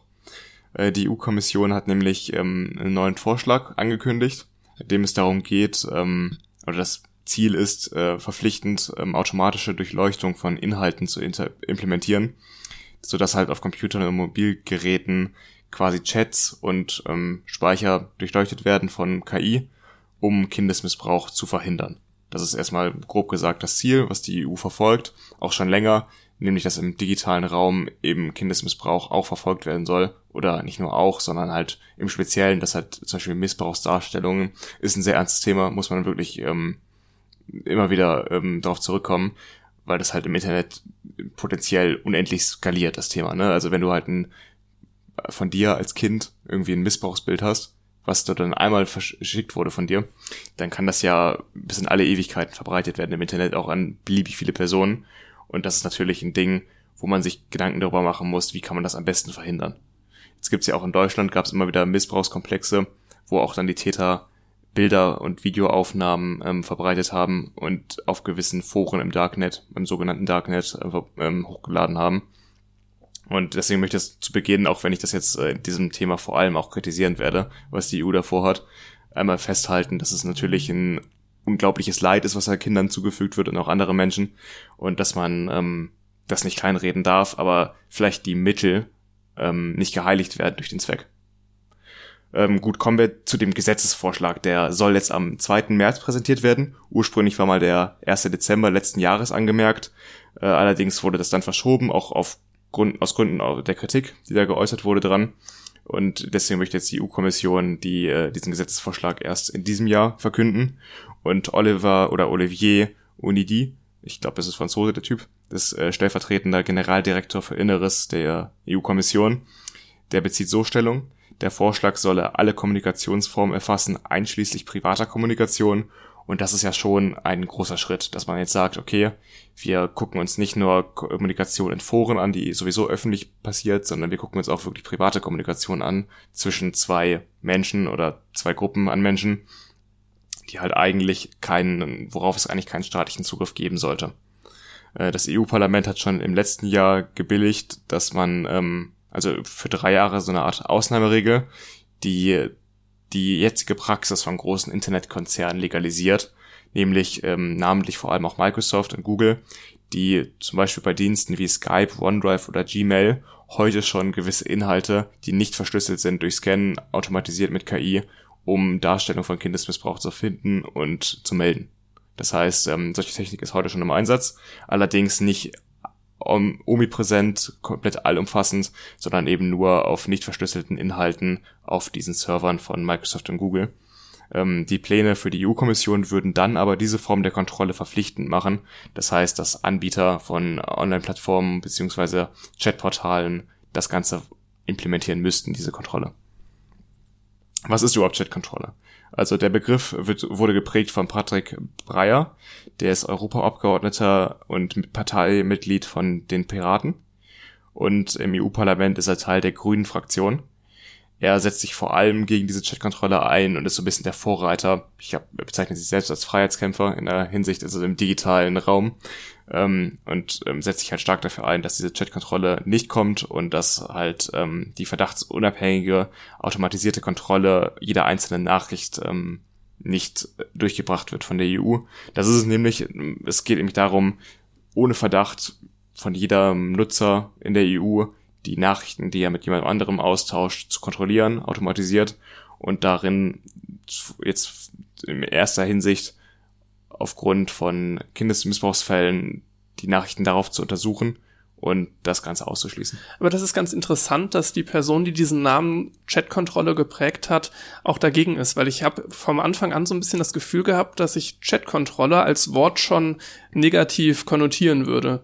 Also es passt ganz gut zusammen. Das es trifft das gar nicht so schlecht. Also Chatkontrolle, das möchte man ja gerade nicht. Chat, Englisch, Unterhaltung, weißt du, kurze, schnelle Unterhaltung die möchte man ja nicht kontrolliert haben, die soll ja gerade im Privaten passieren. Insofern da der, so dieser Zusammenhang, wo ich dachte so, ja, das, das Wort hat schon eine Wertung drin, dass das jetzt von jemandem kommt, der auch dagegen ist, klingt sehr sinnvoll auf jeden Fall. Ja. Ich glaube, die EU hat dem Ganzen noch keinen wirklichen Namen gegeben. Sie werden es nicht Chatkontrolle nennen. Nee, sie werden es nicht Chatkontrolle nehmen. Ich finde den Begriff aber auch ganz gut und ähm, ich habe den jetzt ähm, auch in der Überschrift gelesen von netzpolitik.org. Die haben dann einen guten Artikel zugeschrieben, wo sie jetzt schreiben, warum Chatkontrolle keine gute Idee ist. Und ähm, ich denke, der Name beschreibt es ganz gut. Ähm, das Problem vor allem dabei ist, wo ich das gerade schon erklärt habe, dass die Auswertung möglicher verdächtiger Inhalte automatisch passiert und diese Automatisierung eben nicht zu 100% richtig funktioniert. Das heißt, im Endeffekt muss natürlich immer sich ein Mensch diese Inhalte angucken. Und da geht es halt darum, dass man dann quasi Menschen den Zugriff gibt auf private Inhalte in Clouds oder in Chatverläufen. Und äh, das ist vor allem der Kritikpunkt, dass halt der Staat quasi einen Zugriff auf die persönlichen Daten der EU-Bürger bekommt. Das heißt, ich lade irgendwas in der Cloud hoch und ich kann mir eigentlich nicht mehr sicher sein, ob irgendein Mitarbeiter, der jetzt nach Kinderpornografie sucht, aber wer weiß, vielleicht habe ich jetzt irgend, aus irgendeinem Grund ein Bild dahin, was jetzt da irgendwie Algorithmen triggert, auch wenn es was anderes ist, könnte es sein, dass ein Mitarbeiter da einmal durchscrollt und ähm, das sieht und dann halt sagt, ist keine Kinderpornografie, alles prima, aber er hat es gesehen. Ja, und das ist schon ein gruseliger Gedanke. Also schon, der ja. Patrick Breyer sagt dazu auch, es ist ja unvorstellbar, dass die Post anfängt, Briefe zu öffnen, um halt die Inhalte mal durchzulesen, ob da irgendwas drinsteht. Oder hätte man das jetzt, also es ist jetzt natürlich ein hochgegriffener Vergleich, es würde einen nicht wundern, wenn man das jetzt in dem Geschichtsbuch liest, äh, dass die Stasi sowas gemacht hat, weil es ja äh, damals so gewesen, ne, dass man da halt Briefe geöffnet hat und ich glaube, man hat die damals in der DDR so aufgedampft und nachher wieder zugeklebt, dass man das halt nicht gesehen hat, dass die geöffnet wurden. Aber ähm, daher kennt man solche Methoden. Es ist jetzt halt wieder im Internet, ne? Das ist dann wieder, wo das Leute deutlich weniger mitkriegen, wo man auch generell weniger weiß, was abgeht und sowas dadurch leider eher toleriert wird, ne? Hm. Also es fällt halt den Leuten nicht auf. Ich, wenn ich jetzt mal den Vergleich mal bleibe, ich weiß nicht, wie gut er ist, aber äh, die aufgedampften Briefe in der DDR hast du auch nicht unbedingt sofort mitbekommen, dass sie halt geöffnet wurden. Aber im Internet hast du gar keine Chance, das zu sehen, dass jemand da eingegriffen hat und sich das angeschaut hat, weil es keine Spuren hinterlässt. Jetzt muss man nur, um den Vergleich nochmal so ein bisschen zurechtzurücken, sagen, dass wir uns in einer ganz anderen Situation ja, befinden. Natürlich. Aber die Gefahr besteht halt, wenn man mal wieder in so eine Situation zurückkäme, dass dann diese Mittel da sind und die Akzeptanz da ist. Man kann sich halt nicht darauf verlassen, dass die Regierung immer die gleiche bleibt und dass auch immer halt ein positiver Sinn dahinter steht. Also der Sinn ist natürlich absolut zu begrüßen, dass halt Kinderpornografie ähm, bekämpft wird und das äh, möglichst verhindert wird. Allerdings ähm, können sich Ziele ja ändern, genau wie sich Regierungen ändern. Und das ist halt äh, die Gefahr, die da viele sehen. Und da hattest du es ja ganz gut eingeleitet eigentlich mit der Hauptfragestellung, heiligt der Zweck die Mittel? Genau. Vielleicht um das ein bisschen anschaulicher zu machen, können wir das an einem Beispiel mal aufziehen. Ähm, dieses Beispiel hat auch die ganze Diskussion so ein bisschen ins Rollen gebracht. Vielleicht hat das der eine oder andere auch mitbekommen. Anfang August letzten Jahres hat Apple angekündigt, die Fotomediathek des iPhones sowie iMessage äh, scannen zu wollen, eben automatisiert. Und nach der Ankündigung gab es einen riesen Backlash in der Öffentlichkeit, weswegen auch Apple erstmal zurückgerudert ist und diese Pläne auf Eis gelegt hat. Ich würde jetzt aber einfach mal vortragen, was Apple da eigentlich geplant hatte, um halt ein Bild davon zu bekommen, wie könnte sowas aussehen. Für iMessage war die Planung, dass ähm, Nutzer, die jünger als 13 Jahre sind, ein Profil bekommen, was halt auch deklariert, dass sie jünger als 13 Jahre sind. Und wenn zum Beispiel ein sexuell eindeutiges Bild, ich weiß nicht genau, was es sein soll, das, das habe ich auch in Anführungszeichen mal in meine Notizen geschrieben, das hat Apple so benannt, sexuell eindeutig, äh, dass halt Algorithmen das erkennen dann ähm, wird dieses Bild quasi erstmal nur verpixelt dargestellt, dass es halt nicht in dem iMessage selbst angezeigt wird Und wenn das Kind sich trotzdem dazu entscheidet, das zu öffnen, dann werden die Eltern automatisiert benachrichtigt. wow. Das ist halt. Das ist, ist krass. Ist krass, wenn man sich überlegt, dass halt deine Privatsphäre als Kind so krass auch beschränkt wird, dass halt Eltern dann sehen können, okay, der hat da irgendwas bekommen und äh, oder und auf Öffnen geklickt und auf Öffnen geklickt. ähm, ja, es ist halt echt schwierig. Also die Sache ist halt bei Algorithmen, ähm, die werden das nie zu 100% richtig Also ich finde eindeutig vollkommen falscher Schritt. Natürlich muss man Kinder irgendwie schützen und auch vor solchen Inhalten schützen. Allerdings das Mittel da ist viel zu krass. Also wenn man jetzt die Prämisse annehmen würde, dieser Algorithmus erkennt das immer zu 100 Prozent. Richtig. Dann wäre das ein richtiger Schritt, dann würde ich den begrüßen. Ja, wenn das mit einem Algorithmus funktioniert und kein menschliches Eingreifen in irgendeiner Hinsicht erforderlich ist. Dann wäre es auch richtig, die Eltern zu informieren, um die Kinder eben zu schützen. Das Problem ist aber, dass du ja die Möglichkeit im Raum stehen lässt, dass es halt was Falsches erkennt, als irgendwie sexuell eindeutig. Man muss sich die Anführungszeichen immer dazu denken und dass dann die Eltern ähm, irgendwie Zugriff nehmen auf, das, auf den iMessage-Account von dem Kind, obwohl eigentlich gar kein Grund dafür besteht und das ist halt ein Eingriff in die Privatsphäre von dem Kind und auch Kinder haben Recht auf Privatsphäre. Ich denke halt irgendwie, die Eltern müssten sich einfach darum kümmern, dass mit wem hat mein Kind erstmal Kontakt, ne, mit wem schreibt das hin und her. Ich kläre auf, wie man so ein Handy benutzt, was man nicht benutzt, was man benutzt, worauf man achten muss, richte da vielleicht auch irgendwelche Kindersicherungen ein, wie auch immer, aber dieses Mittel so aufzuzwingen schon fast, das ist viel zu invasiv an der Stelle meiner Meinung nach. Ja, finde ich auch. Ähm, das ist aber noch der schwächere Fall. Der viel stärkere Fall, der auch noch mehr Backlash erzeugt hat, ist nämlich folgender. Ähm, Apple hat nämlich auch geplant, für Apple Photos ähm, ein Dienstprogramm zu entwickeln und zu veröffentlichen, äh, mit dem Bilder vor dem Upload in die iCloud ähm, mit Hashes verglichen werden sollen aus einer Datenbank für Kindesmissbrauch. Hashes sind sozusagen digitale Fingerabdrücke, mit denen halt Bilder markiert sind, ähm, so dass halt Bilder, die schon einmal als illegal irgendwo aufgetaucht sind, zum Beispiel, weil die bei einem in, in den Foren gepostet wurden, sage ich mal, in dem Kinderpornografie ausgetauscht wird.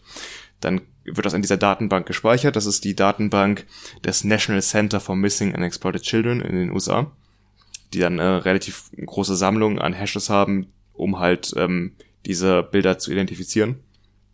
Das würde halt bedeuten, dass bevor du das Bild hochlädst in die iCloud, automatisch die Hashes deines Bildes abgeglichen werden mit dieser Datenbank und sollte es auf aus was im Grund auch immer, ob das jetzt ein Bild ist oder nicht oder ob es da vielleicht einen Fehler gibt, das kann ja auch passieren, muss man immer im Hinterkopf behalten. Ähm, zu einem Treffer kommen, dann wird erstmal dieses Bild, was du hochlädst, das wird auch hochgeladen, mit einem Marker versehen, der quasi so wie ein Counter einen hochzählt.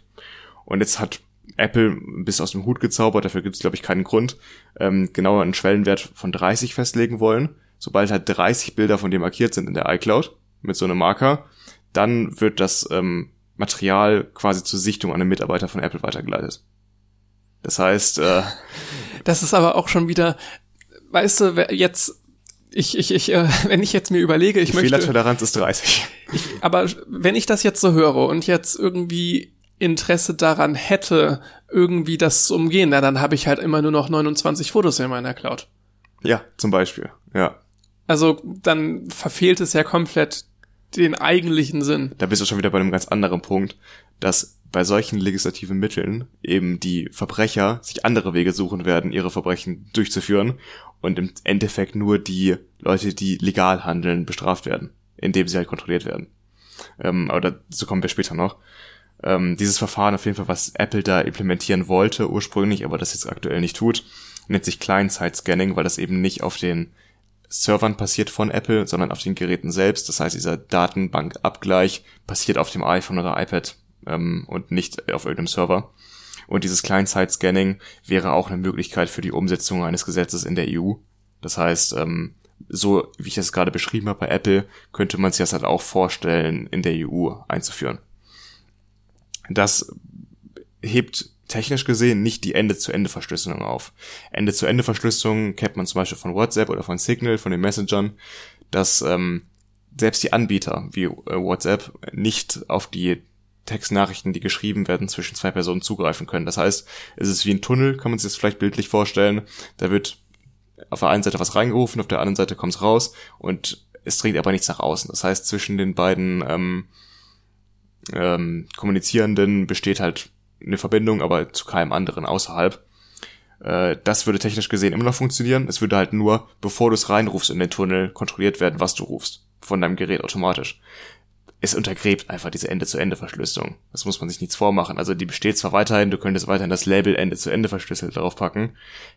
Wirklich aber den Sinn dahinter gäbe es dann nicht mehr, weil das ja ein weiteres Einfallstor ist, in das zum Beispiel ein Hacker eingreifen könnte oder auch ein Staat, eben bei dieser Kontrolle von dem, was du in den Tunnel reinrufst vorher, was du da reingerufen hast. Das heißt, dass es dann nicht mehr, während das im Tunnel ist, abgreifen kannst, ist dann auch egal. Das ist dann vor allem der Punkt. Ähm, Microsoft nutzt für seine Dienste wie Skype, OneDrive oder Xbox die eigens entwickelte Foto-DNA-Software und auch hier werden Hashes von Bildern mit Videos und Datenbanken abgeglichen. Das heißt, das passiert heute schon. Muss man sich bewusst sein, auch bei OneDrive, wenn man da Bilder hochlädt, dass sie auch heute schon abgeglichen werden. War mir vorher auch gar nicht bewusst.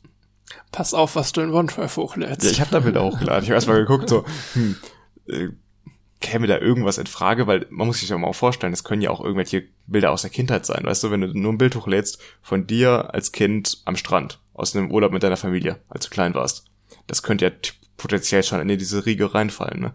Stimmt Dass man schon, halt ja. irgendeinen Algorithmus da erkennt, okay, hm, da ist ein Kind, leicht bekleidet am Strand, auch wenn es vielleicht ein Familienurlaubsfoto ist.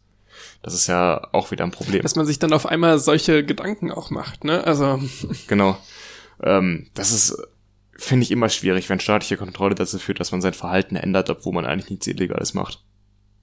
Das, das ist ja, auch das, das Problem immer mit ein, öffentlicher Videoüberwachung. Das ist eigentlich ein guter Punkt, ne? wenn du sagst, so da, wo markiert man jetzt die Grenze und das wäre genau da, wo du irgendwie fünfmal drüber nachdenkst, obwohl du nie etwas Illegales vorhattest. Ne? Ja, ich habe mal den Vergleich gehört ähm, zum Thema öffentliche Videoüberwachung.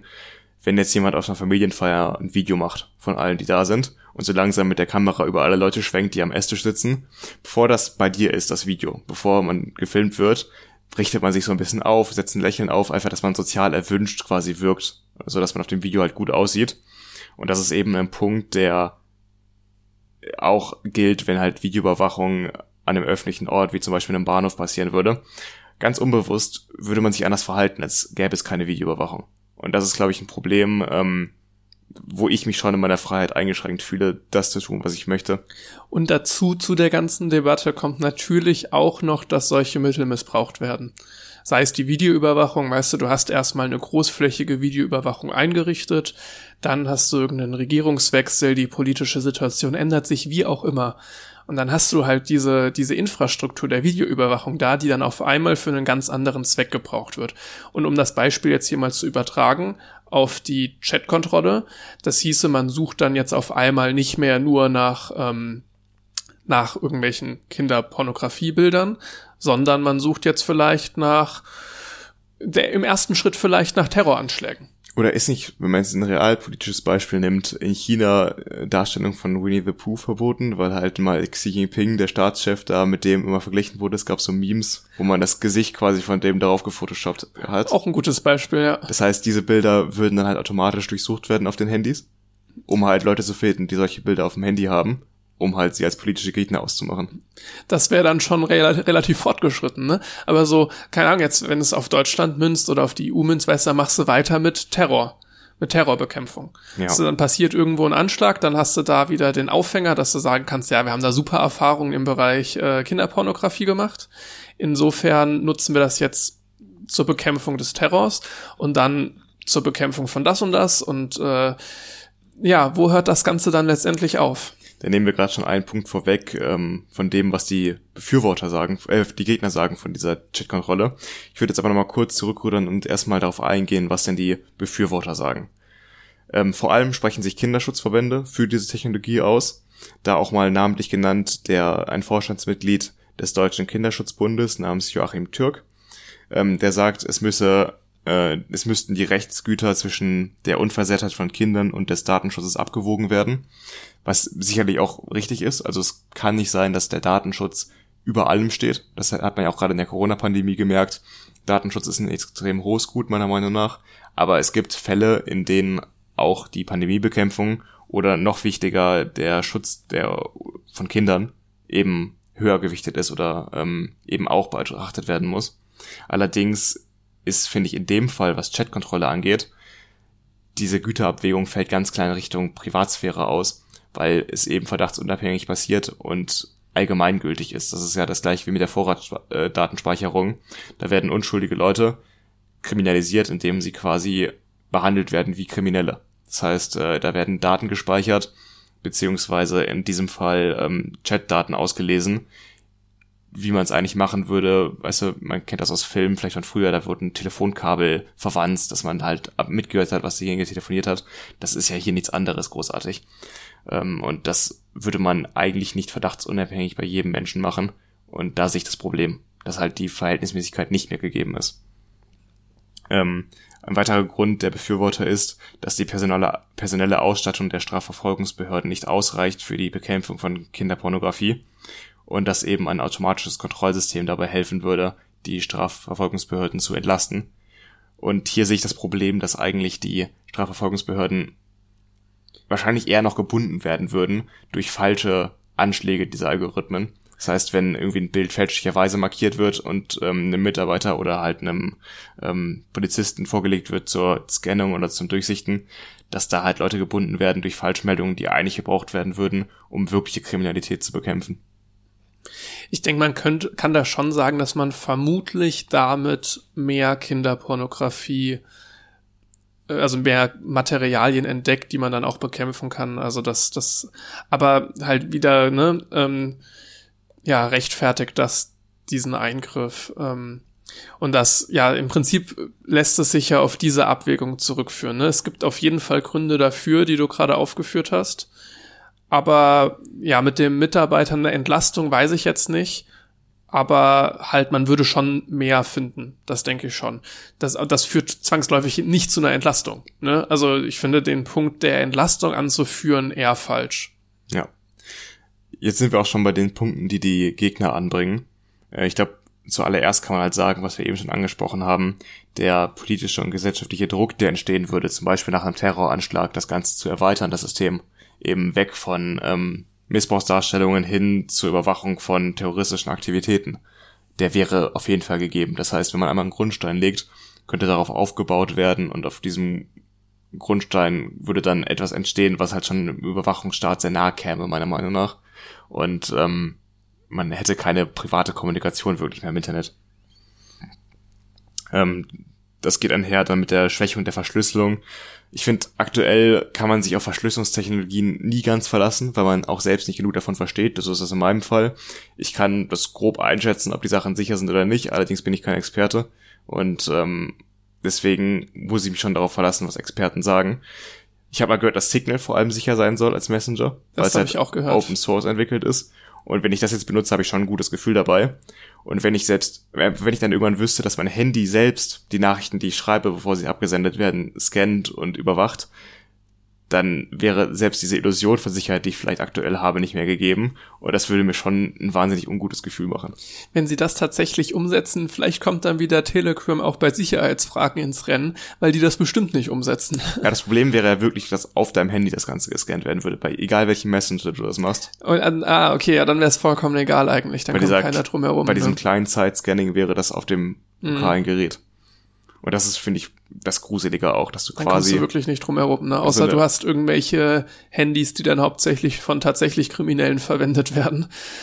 Aber so eins schafft man sich dann ja auch nicht an. Das genau, ist, ja man ist ja dann sofort wieder im Visier der Verfolgungsbehörden. Zum Beispiel auch, wenn man sich den Tor-Browser installiert, der ja auch eine Möglichkeit zum Darknet bringt, dass man da halt Zugang zu hat dann landet man ja auch schon vielleicht auf Listen von irgendwelchen Strafverfolgungsbehörden, obwohl man damit gar nichts Negatives machen wollte. Der wird ja auch genutzt von vielen Aktivisten in Ländern, in denen das Internet halt stark reguliert ist. Und äh, auch wenn man vielleicht gar nichts Illegales vorhat, landet man sofort auf verdächtigen Listen. Ja, ähm, das Gesetz würde darüber hinaus ähm, auch noch großen Anbietern vor allem in die Arme, in die Hände spielen, die sich eben leisten können, solche Software zu entwickeln wir haben eben über Microsoft, Google oder auch Facebook gesprochen. Und kleine Unternehmen, die vielleicht eine Konkurrenz zu den großen darstellen, könnten sich das gar nicht leisten, Software zu entwickeln, die diesen Anforderungen in einem möglichen Gesetz entsprechen würden. Das heißt, man hätte hier wieder eine Förderung von Monopolen, weil sich halt große Anbieter auch erlauben könnten, dann die Software an kleinere für hohe Preise zu verkaufen, weil die eben diese Software bräuchten, um weiter legal zu bleiben. Das würde vielleicht auch dazu führen, dass manche Angebote gar nicht in Europa genutzt werden könnten, dass halt sich Anbieter einfach zurückziehen aus dem europäischen Markt. Das ist ein ganz anderer Aspekt, aber sicherlich auch zu bedenken. Ähm, noch ganz interessant, ähm, ich habe vor zwei Jahren, das ist etwa her, die Biografie, die Autobiografie von Edward Snowden gehört als Hörbuch. Da bin ich gerade dran am Buch. Lustigerweise, äh, das haben wir gar nicht abgesprochen, aber das äh, haben wir dann beide etwa den gleichen Stand. Ähm, allgemein finde ich ein sehr zu empfehlendes Buch. Ich habe das auch sogar meinem Bruder zum Abitur geschenkt, weil ich es so interessant fand, wie Edward Snowden die Machenschaften, muss man schon fast nennen, von der NSA beschreibt, die ja komplett entgegen jeden Privatsphäreinteressen gehen. Mir fehlen noch so 50 Seiten, vielleicht ein paar mehr, aber ich bin relativ am Ende und ich würde dir ja vollkommen recht geben. Also es sehr lesenswert, ist auch, ähm, ich habe wenig Biografien bisher gelesen, also schwieriger Vergleich, aber ziemlich unterhaltsam. Also hätte ich jetzt so unbedingt gar nicht mal erwartet. Man kann es recht gut runterlesen. Ja, und vor allem gegen Ende, wo ich weiß nicht, wie vielen Leuten das bekannt ist, vielleicht vielen durch den US-amerikanischen Film mit Edward Snowden, also über Edward Snowden. Ähm, aber die Szenen in Hawaii, wo er dann wirklich die Informationen, die er dann nachher als Whistleblower veröffentlichen möchte, rausschmuggelt aus der Zentrale der NSA, da geht einem sogar beim Hören oder beziehungsweise beim Lesen die Pumpe, weil es halt so heikel ist. Du begehst ja quasi Hochverrat und er nimmt einen da ziemlich gut mit auf dieser Reise. Jedenfalls erzählt er da auch, dass halt die NSA-Mitarbeiter in Hawaii, wo er gearbeitet hat, gearbeitet hat lange, zum Beispiel in der Kaffeepause sich halt Bilder gezeigt haben von Leuten, die sie halt ausgespäht haben. Das heißt, die hatten Zugriff mit der Software X-Keyscore. Das ist halt eine Software, die die NSA damals benutzt hat, um auf Computer von Leuten zugreifen zu können ähm, die konnten damit halt Bilder extrahieren können aus den lokalen Speichern der Computer der Leute und haben dann, sind damit halt einfach nicht verantwortungsvoll umgegangen, haben sich dann halt gezeigt, auch intime Bilder von Leuten, ähm, wen sie da alles gerade heute beobachtet haben oder wen sie da bewacht haben. Und ich glaube, das ist ein guter Punkt nochmal, den man anbringen kann. Das Macht von Menschen eigentlich, man muss davon ausgehen, dass Macht ausgenutzt wird. Und ähm, das ist sicherlich auch eines der Punkte, für, weswegen ich halt dagegen bin. Du hast zum einen eine Straftat, die du verhindern kannst mit solcher Überwachung, zum anderen schaffst du auch die Möglichkeit für neue Straftaten.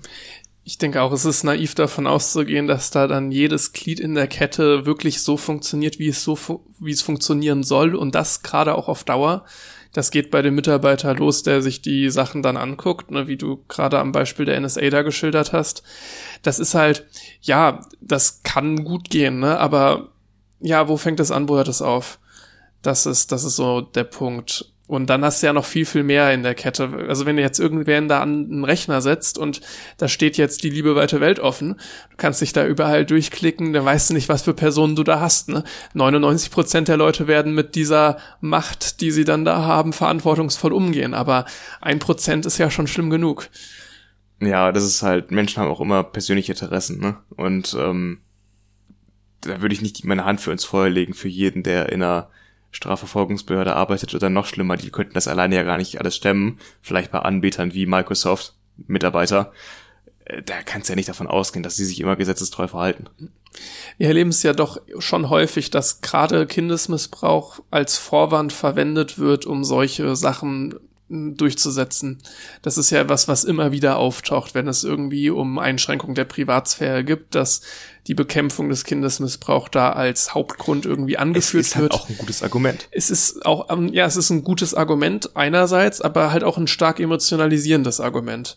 Das meine ich mit gut im Sinne von, dass die Politik damit halt gut emotional. Gut, wenn du möchtest, Stimmung dass es umgesetzt kann. wird. Okay, ja. ja. Ähm, das, das, das, da gebe ich dir vollkommen recht. Ja das ist halt schwierig, ne? Wenn du dich dagegen äußerst, dann äußerst du dich somit indirekt ja irgendwo auch gegen die Bekämpfung von Kinderpornografie in dieser Form. Ja, absolut. Weil das ist eine zwangsläufige Folge, wenn du dagegen bist. Und dann musst du dir halt quasi diesen Stempel aufdrücken. Das ist auch die Problematik, die mir gerade aufgefallen ist. Diesen Punkt, den ich am Anfang gebracht habe von, von dem Thema jetzt, dass ich nochmal gesagt habe, wie sehr also wie schrecklich doch eigentlich Kinderpornografie und Kindermissbrauch ist. Das habe ich mir gar nicht in meinen Notizen aufgeschrieben. Das habe ich irgendwie verpeilt bei der Recherche nochmal mir in meine Notizen zu schreiben. Aber es kam mir gerade richtig vor, das am Anfang noch mal einmal zu sagen, weil gerade was du sagst, jetzt ist mir aufgefallen, okay, ich mache das hier gerade öffentlich, meine Meinung. Es kann halt schnell falsch wirken und aus dem Kontext gerissen sein. Und dann wirkt es halt so, als wäre ich gegen die Bekämpfung von Kindesmissbrauch, was ja absolut nicht der Fall ist. Und da ist mir gerade mal aufgefallen, dass ich da nicht mir genug Gedanken zu gemacht habe, jetzt eigentlich im Vorfeld vor der Recherche und auch vor dem, vor der Folge jetzt, wie schwierig doch eigentlich gerade es ist, dieses Argument zu entkräften von der Politik, dass man halt gegen Kindesmissbrauch vorgeht, weil man da echt immer vorsichtig sein muss, was man sagt. Ja, ja, es, es muss man eine ganz klare Abwägung treffen. Aber ja, ähm, ich denke, ich denke trotzdem, dass vermutlich ähm, wir sind da ja einer Meinung, was das angeht, das Thema. Hm. Ähm, und ich glaube, dass uns da viele, gerade Leute, die sich sehr gut mit IT auskennen, noch besser als wir, uns da auch recht geben würden. Mit ich werde auf jeden Fall auch einen Artikel verlinken in den Shownotes von netzpolitik.org, die ja generell ein sehr gutes Medium sind, spendenfinanziert, was solche Themen angeht. Also kann ich nur empfehlen, da mal reinzuschauen. Ähm, was ich da auch noch gelesen habe, was ich super gruselig fand, die ähm, Regierung in England plant gerade so eine Kampagne, in der es schon erste Informationen zu gibt. Ich glaube, der Rolling Stone hatte darüber berichtet, dass man, äh, also ein Werbeclip soll sein, der im Fernsehen laufen soll, wie ein Erwachsener mit einem Kind in einem Glaskasten sitzt und das Kind quasi vielsagend anschaut und dann wird das Glas drumherum schwarz und man sieht es nicht mehr. Und damit will die also englische Regierung Stimmung machen gegen Ende-zu-Ende-Verschlüsselung in der Bevölkerung, dass man halt Misstrauen schafft gegen diese Verschlüsselungstechnologien. Wow. Das ist schon ziemlich krass, finde ich. Das ist krass, ja. Ja. Ähm, ich bin jetzt gespannt, wie diese Kampagne wirklich ausgearbeitet wird. Allerdings haben schon verschiedene Organisationen angekündigt, Gegenkampagnen zu starten in der Öffentlichkeit, um darüber aufzuklären, was für positive Seiten eigentlich Verschlüsselungstechnologie hat in so Ländern wie Belarus oder sonst wo, wo man immer wieder merkt, so dass die Technik dann doch auch gebraucht wird, wenn es mal hart auf hart kommt ne, sei es ja. das Tor-Netzwerk. Das schildert ja auch Edward Snowden in seiner Biografie, dass er auch das Tor-Netzwerk verwendet, um. Ich meine, er hat sogar seinen Computer zur Verfügung gestellt als Server. Ja, ja. ja. Dass, dass solche Infrastruktur einfach gut ist, wenn sie existiert, für den Fall der Fälle, wo wir hoffen, dass wir das alle nie brauchen werden. Aber ähm, ja, das ist einfach sinnvoll, dass sowas da ist. Es ist halt kurzfristig gedacht, wenn man Möglichkeiten in dieser Art schafft. Auf das Edward Snowden Buch, wenn ich es durchgelesen habe, würde ich gerne, glaube ich, auch nochmal nächste Folge zu Beginn drauf eingehen. Wenn euch das interessiert, dann hört da mal rein. Ich hatte da tatsächlich jetzt schon beim Lesen eine Stelle im Kopf, die ich da gern zitieren würde, weil wir es ganz häufig in abgewandelter Form hier ansprechen, äh, auch hinsichtlich Privatsphäre. Ich bin echt mal gespannt, was du zu den letzten Seiten sagst, weil das halt da wirklich nochmal zur Sache geht. Ähm, generell die Biografie von Edward Snowden ist super interessant. Jetzt hast du mir wirklich Lust gemacht, da weiterzulesen. Das ist doch gut. Dann würde ich sagen, ähm, beenden wir das Thema hier. Ich hoffe, der Punkt ist rübergekommen. Ähm, es ist ein schwieriges Thema, aber ähm, wir sind einfach mal gespannt, was jetzt im März dabei rauskommt bei diesem Gesetzesentwurf. Wie gesagt, der wurde schon einmal verschoben, die Ankündigung, und das eben auch aufgrund von Kritik. Das heißt, es gibt schon Experten, die vermuten, dass der Entwurf jetzt in einer abgeschwächten Form kommen würde. Ich wollte das hier nochmal in aller Deutlichkeit vorher ansprechen. Aber es kann jetzt auch sein, dass im März der Entwurf gar nicht in so einer Härte, wie er jetzt hier formuliert wurde, kommt. Das heißt, da werden wir sicherlich in den Kurzmeldungen nochmal kurz drauf eingehen.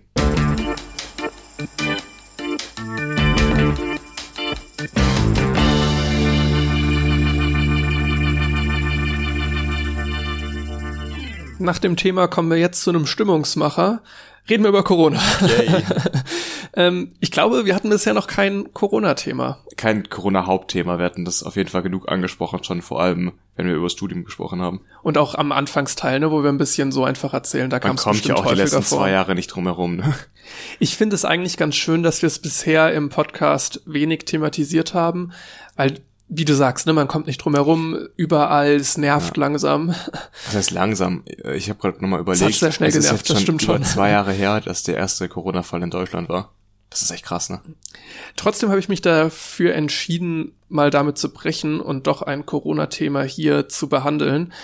Ich finde es recht spannend, was da gelaufen ist. Ähm, erstmal ganz generell, aktuell, ich glaube, ich habe es gestern zuletzt nachgeguckt. Wir haben so eine sieben Tage Inzidenz von 1177, so um den Dreh auf jeden Fall. In Aachen oder in Deutschland? In Deutschland. Ich glaube, in Aachen hatten wir irgendwas um die 1400 oder 500 sogar. Kann gut also sein, so als größere Stadt noch ne, mal würde, würde hinkommen. Wir befinden uns aktuell in der Omikron-Welle.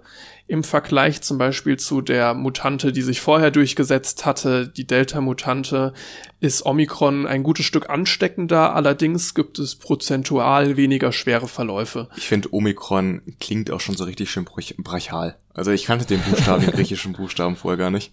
Aber äh, ich auch nicht, stimmt, ja. Obwohl man so mit Mathe recht viel am Hut ja, hat, kam jetzt eine Omikron. Gute Wahl für eine Corona-Variante. Und jetzt werden wir es bestimmt auch nicht mehr irgendwie neu besetzt kriegen in Mathe. Keiner möchte doch mehr seine Sache jetzt Omikron nennen, oder? Nee, also das ist, ich weiß gar nicht, wie der aussieht, ehrlich gesagt. Ich auch nicht, nee. Okay, egal.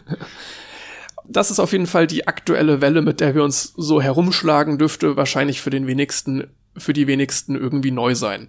Jetzt gab es aber am 9. Januar vermehrt Nachrichtenmeldungen und ich würde davon zwei einfach mal exemplarisch vorlesen. Und zwar einmal ist das von Merkur.de. Die haben geschrieben, die neue Omikron-Variante breitet sich auch in Deutschland immer weiter aus. Zunehmend wird sie zur dominanten Corona-Mutante und verdrängt den Delta-Typ des Virus. Doch eine neu entdeckte Variante sorgt nun für Wirbel. Sie soll Teile beider Typen in sich tragen und wurde folgerichtig Deltacron getauft. Entdeckt wurde Deltacron einem Bericht der Bild nach nun auf Zypern. Professor Leondios Kostrikis von der Universität Zypern und sein Team haben den neuen Typ demnach entdeckt und ihm wegen seiner Eigenschaften den Hybridnamen aus Delta und Omikron gegeben. Bisher seien 25 Infektionen mit dem neuen Typ bekannt. So viel von Merkur, das war jetzt ein Ausschnitt. Ähnlich hat die Frankfurter Rundschau darüber berichtet. Und zwar haben die geschrieben, auf Zypern wurde eine neue Variante des Coronavirus entdeckt. Ein Team aus Wissenschaftlerinnen und Wissenschaftlern meldeten am Wochenende, dass es sich dabei um Deltacron, eine Mischung aus der Delta- und der Omikron-Variante von SARS-CoV-2 handle. Das berichtete die Nachrichtenagentur Bloomberg. Tatsächlich gab es nie eine Variante Deltacron. Insofern begeben wir uns jetzt ein bisschen auf Spurensuche, wie es eigentlich zu diesen Berichten kam, was dahinter steckt. Eins vorneweg gesagt, bevor ich es am Ende vergesse, die beiden Nachrichtenseiten, die ich gerade zitiert habe, die haben das mittlerweile korrigiert. Also das steht jetzt vor, dass es eine neue Meldung gibt und so weiter. Insofern, ne, ähm, die haben da schon eine gewisse Sorgfaltspflicht angewandt, jetzt darüber noch aufzuklären. das klingt ja im ersten Moment schon mal wirklich bedrohlich. Du hast ja eben schon angesprochen, Omikron ist deutlich ansteckender als Delta, aber auch ein bisschen milder. Und jetzt, wenn man erstmal dann das Wort Omikron hört, äh, hier, ähm, Deltacron, das ist ja irgendwie noch bedrohlicher, weil zum einen kombiniert man natürlich im Kopf die Ansteckungsrate von Omikron mit der Gefährlichkeit von Delta und man hat sofort wirklich was Erschreckendes im Kopf, weißt du? Komisch, komisch, dass keiner mit Juhu reagiert. Wir haben jetzt nur noch die Ansteckung von Delta und die Gefährlichkeit von Omikron. Nee, Könnte ja auch sein. Löst natürlich sofort äh, Angst in einem macht, aus. Macht auf jeden Fall eine coole Schlagzeile. Ja, und äh, Angst verkauft sich erfahrungsgemäß immer ganz gut. Ne? Schauen wir mal, was da passiert ist. Und zwar ging es los am 7. Januar. Da wurde in die äh, Genomdatenbank GSAT, ich bin mir ehrlich gesagt gar nicht sicher, ob man jetzt in Expertenkreisen das so ausspricht oder ob man G-I-S-A-I-D sagt. Ähm, beides geht mir nicht sonderlich leicht von der Zunge. ähm, das ist eine Datenbank, die äh, Gensequenzen ja, die da hochgeladen werden. Seit 2020 gibt es da über sieben Millionen Sequenzen auch zu dem SARS-CoV-2-Virus. Jetzt wurden da am 7. Januar 25 weitere Genomsequenzen hochgeladen und zwar von einem Wissenschaftler namens Leondios Kostrikis, der stammt aus Zypern. Ähm, ich denke mal, der wird so ausgesprochen. In dem Merkur-Artikel, den ich eben vorgelesen habe, haben sie das D vergessen bei dem Namen. ich glaube, das war nicht der größte, das größte Problem von dem Artikel. Wahrscheinlich nicht, ne. ähm, ja, der hat da 25 Genomsequenzen hochgeladen und einen Tag später weitere 27. Ganz kurz zu dieser Sequenzierung von Viren. Erstmal Sequenzierung so generell ist gar nicht unbedingt neu. Das kennt man zum Beispiel aus der Krebsdiagnostik. In Deutschland werden aktuell fünf Prozent aller positiven PCR-Tests sequenziert. Das macht man deswegen, um Virusmutanten zu finden und auch nachvoll um nachvollziehen zu können, wie sie sich in der Bevölkerung ausbreiten, was da gerade die Hauptmutante ist und so weiter. Ich meine, andere Länder sequenzieren deutlich mehr als Deutschland. Ich habe das mehrfach schon gelesen, dass da Deutschland recht wenig macht eigentlich und dass andere Länder höhere Prozentsätze. Das habe ich auch gelesen, allerdings war das noch zur Delta-Wellenzeit, aber wahrscheinlich hat sich da auch nicht viel geändert, glaube ich ja, auch. Da machen wir in Deutschland relativ wenig. Wenn jetzt irgendwann die Zahlen wieder weiter runtergehen, dann soll diese Anzahl der Sequenzierungen der positiven PCR-Tests auf 10% steigen. Aber aktuell sind die jetzt Ja klar, wenn die Gesamtzahl runtergeht und du weiterhin gleich viele sequenzierst, dann steigt der Anteil natürlich. Aus dieser, aus, ähm, aus so einer Probe, also aus diesem positiven PCR-Test, muss jetzt für die Sequenzierung als erstes die Virus-RNA herausgelöst und vervielfältigt werden. Das ist auch für die Person im Labor der zeitaufwendigste Job eigentlich, dieses Herauslösen und Vervielfältigen der RNA. Dann kommt es zum Einsatz sogenannter Primer.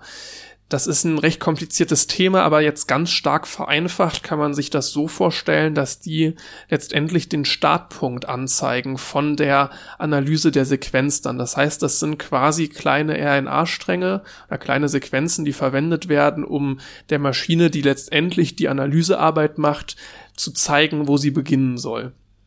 Und tatsächlich passiert dann diese Hauptanalysearbeit automatisch mit einem Gerät, das heißt Sequenzierplattform. Das arbeitet dann 30 Stunden, circa, je nachdem, und stellt dann die Sequenz zur Verfügung, die sich, die man dann abgleichen kann mit altbekannten Varianten oder Typen des Virus, um halt so nachvollziehen zu können, um welche Variante handelt es sich, kennen wir diese Variante schon oder ist das vielleicht sogar eine neue. Jetzt nochmal zurück zu der Datenbank, wo jetzt am 7. Januar ebenso eine Sequenz hochgeladen wurde. Und zwar hatte die schon in dieser Datenbank einen Namen. Und zwar den Namen Deltacron. Und da liegt schon ein Stück weit das erste Problem. Die so zu nennen ist relativ vorschnell. Und gerade wenn man jetzt weiß, wie sich das dann auch weiterentwickelt hat, dann kann man schon sagen, dass da das, das ganz klar erste Problem lag. Nur um das nochmal kurz zu betonen, dass ich da nicht falsch verstanden werde, so ein Hochladen einer Sequenz, das hat jetzt nichts zu tun mit einer Veröffentlichung von irgendeinem Paper oder sonst was. Ne? Das hat jetzt nichts mit Peer Review oder sonst was. Also es ist wirklich so eine reine Information zur Verfügungstellung. Und das Ganze passiert auch aktuell in der Pandemie unter enorm hohem Zeitdruck, genauso wie auch die Laborarbeit unter enorm hohem Zeitdruck passiert. Ist ja gerade ein ganz aktuelles Thema, ne, dass wir zu wenig PCR-Testkapazitäten haben. Und ich würde einfach mal vermuten, dass jetzt, wo PCR-Tests gemacht werden, dann auch an manchen Stellen nicht so an so vielen, wie es gut wäre, aber an manchen eben auch sequenziert wird. Aber das heißt, das Personal, was da PCR testet oder beziehungsweise die Labore, die die PCR-Tests auswerten, die werden ohnehin allein durch die PCR-Tests unter so hohem Zeitdruck stehen, dass die Sequenzierung da auch mit Zeitdruck erfolgt. Das ist einfach, was man im Kopf behalten muss. Am 8. Januar, einen Tag nach dem Upload dieser Sequenzen, wurde dann die Nachrichtenagentur Bloomberg darauf aufmerksam. Die wurde wohl deswegen darauf aufmerksam, weil dieser Wissenschaftler Kostrikes sich vorher im Lokalfernsehen zu seiner Entdeckung geäußert hat. Und da stand ich jetzt bei der Recherche ein Stück weit vor einem Problem, weil ich konnte diesen Fernsehbeitrag einfach nicht finden.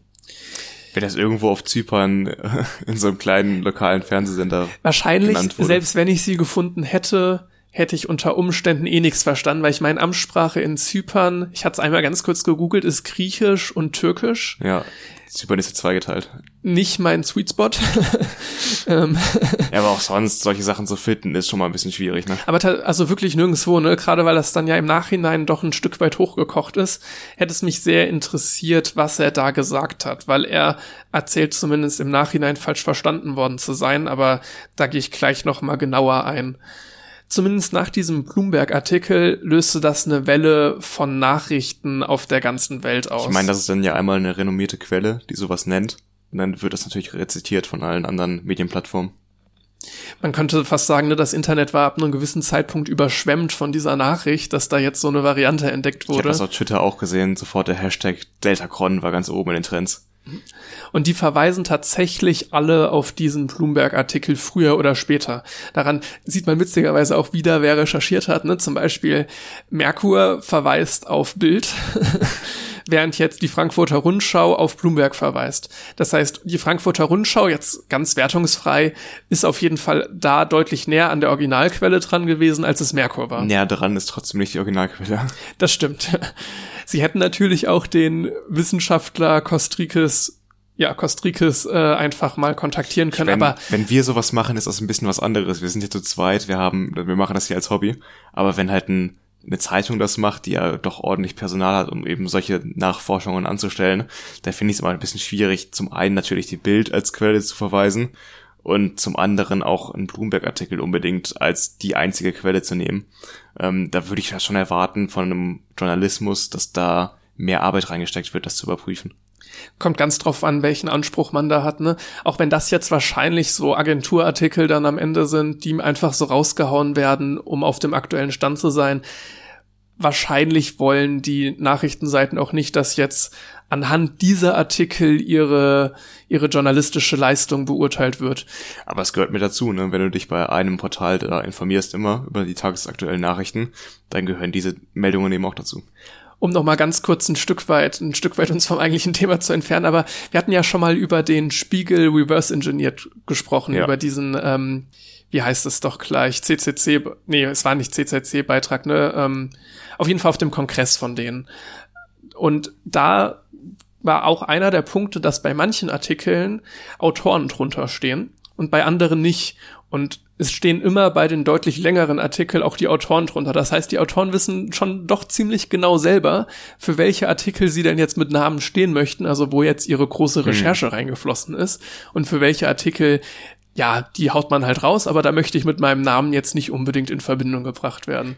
Beispielsweise kaufen dann ja auch Portale wie der Spiegel ähm, Nachrichtenmeldungen von der DPA ein, von der Deutschen Presseagentur, dann wird da vielleicht an, an der einen oder anderen Stelle nochmal ein bisschen nachgearbeitet an diesem Artikel und dann wird er veröffentlicht. Das ist im Großen und Ganzen nicht die Leistung von irgendeinem Redakteur beim Spiegel, sondern von der Deutschen Presseagentur. Ich vermute, dass jetzt auch in diesem Fall das meiste wenig investigativ nachrecherchiert wurde, sondern sich halt um solche Agenturartikel oder mal eben schnell für den aktuellen Stand, wir wollen da jetzt nicht als letzter den Artikel raushauen, dann einfach veröffentlicht wurde. Ob das jetzt, wie das jetzt zu sehen ist, ist vielleicht doch mal dann ein anderes Thema. Auf jeden Fall, nachdem dann das Internet überschwemmt war mit diesen Nachrichtenartikel, wurden natürlich auch andere Experten darauf aufmerksam. Und die sagten relativ schnell, dass sie eher von einem Laborfehler ausgehen. Und das hat folgenden Grund. Delta hat eine leichte Abwandlung in dem Spike-Gen, was den Halt von diesen Primern, also diesen Startpunkten, abschwächt. Omikron hat im Gegensatz dazu diese Mutation nicht.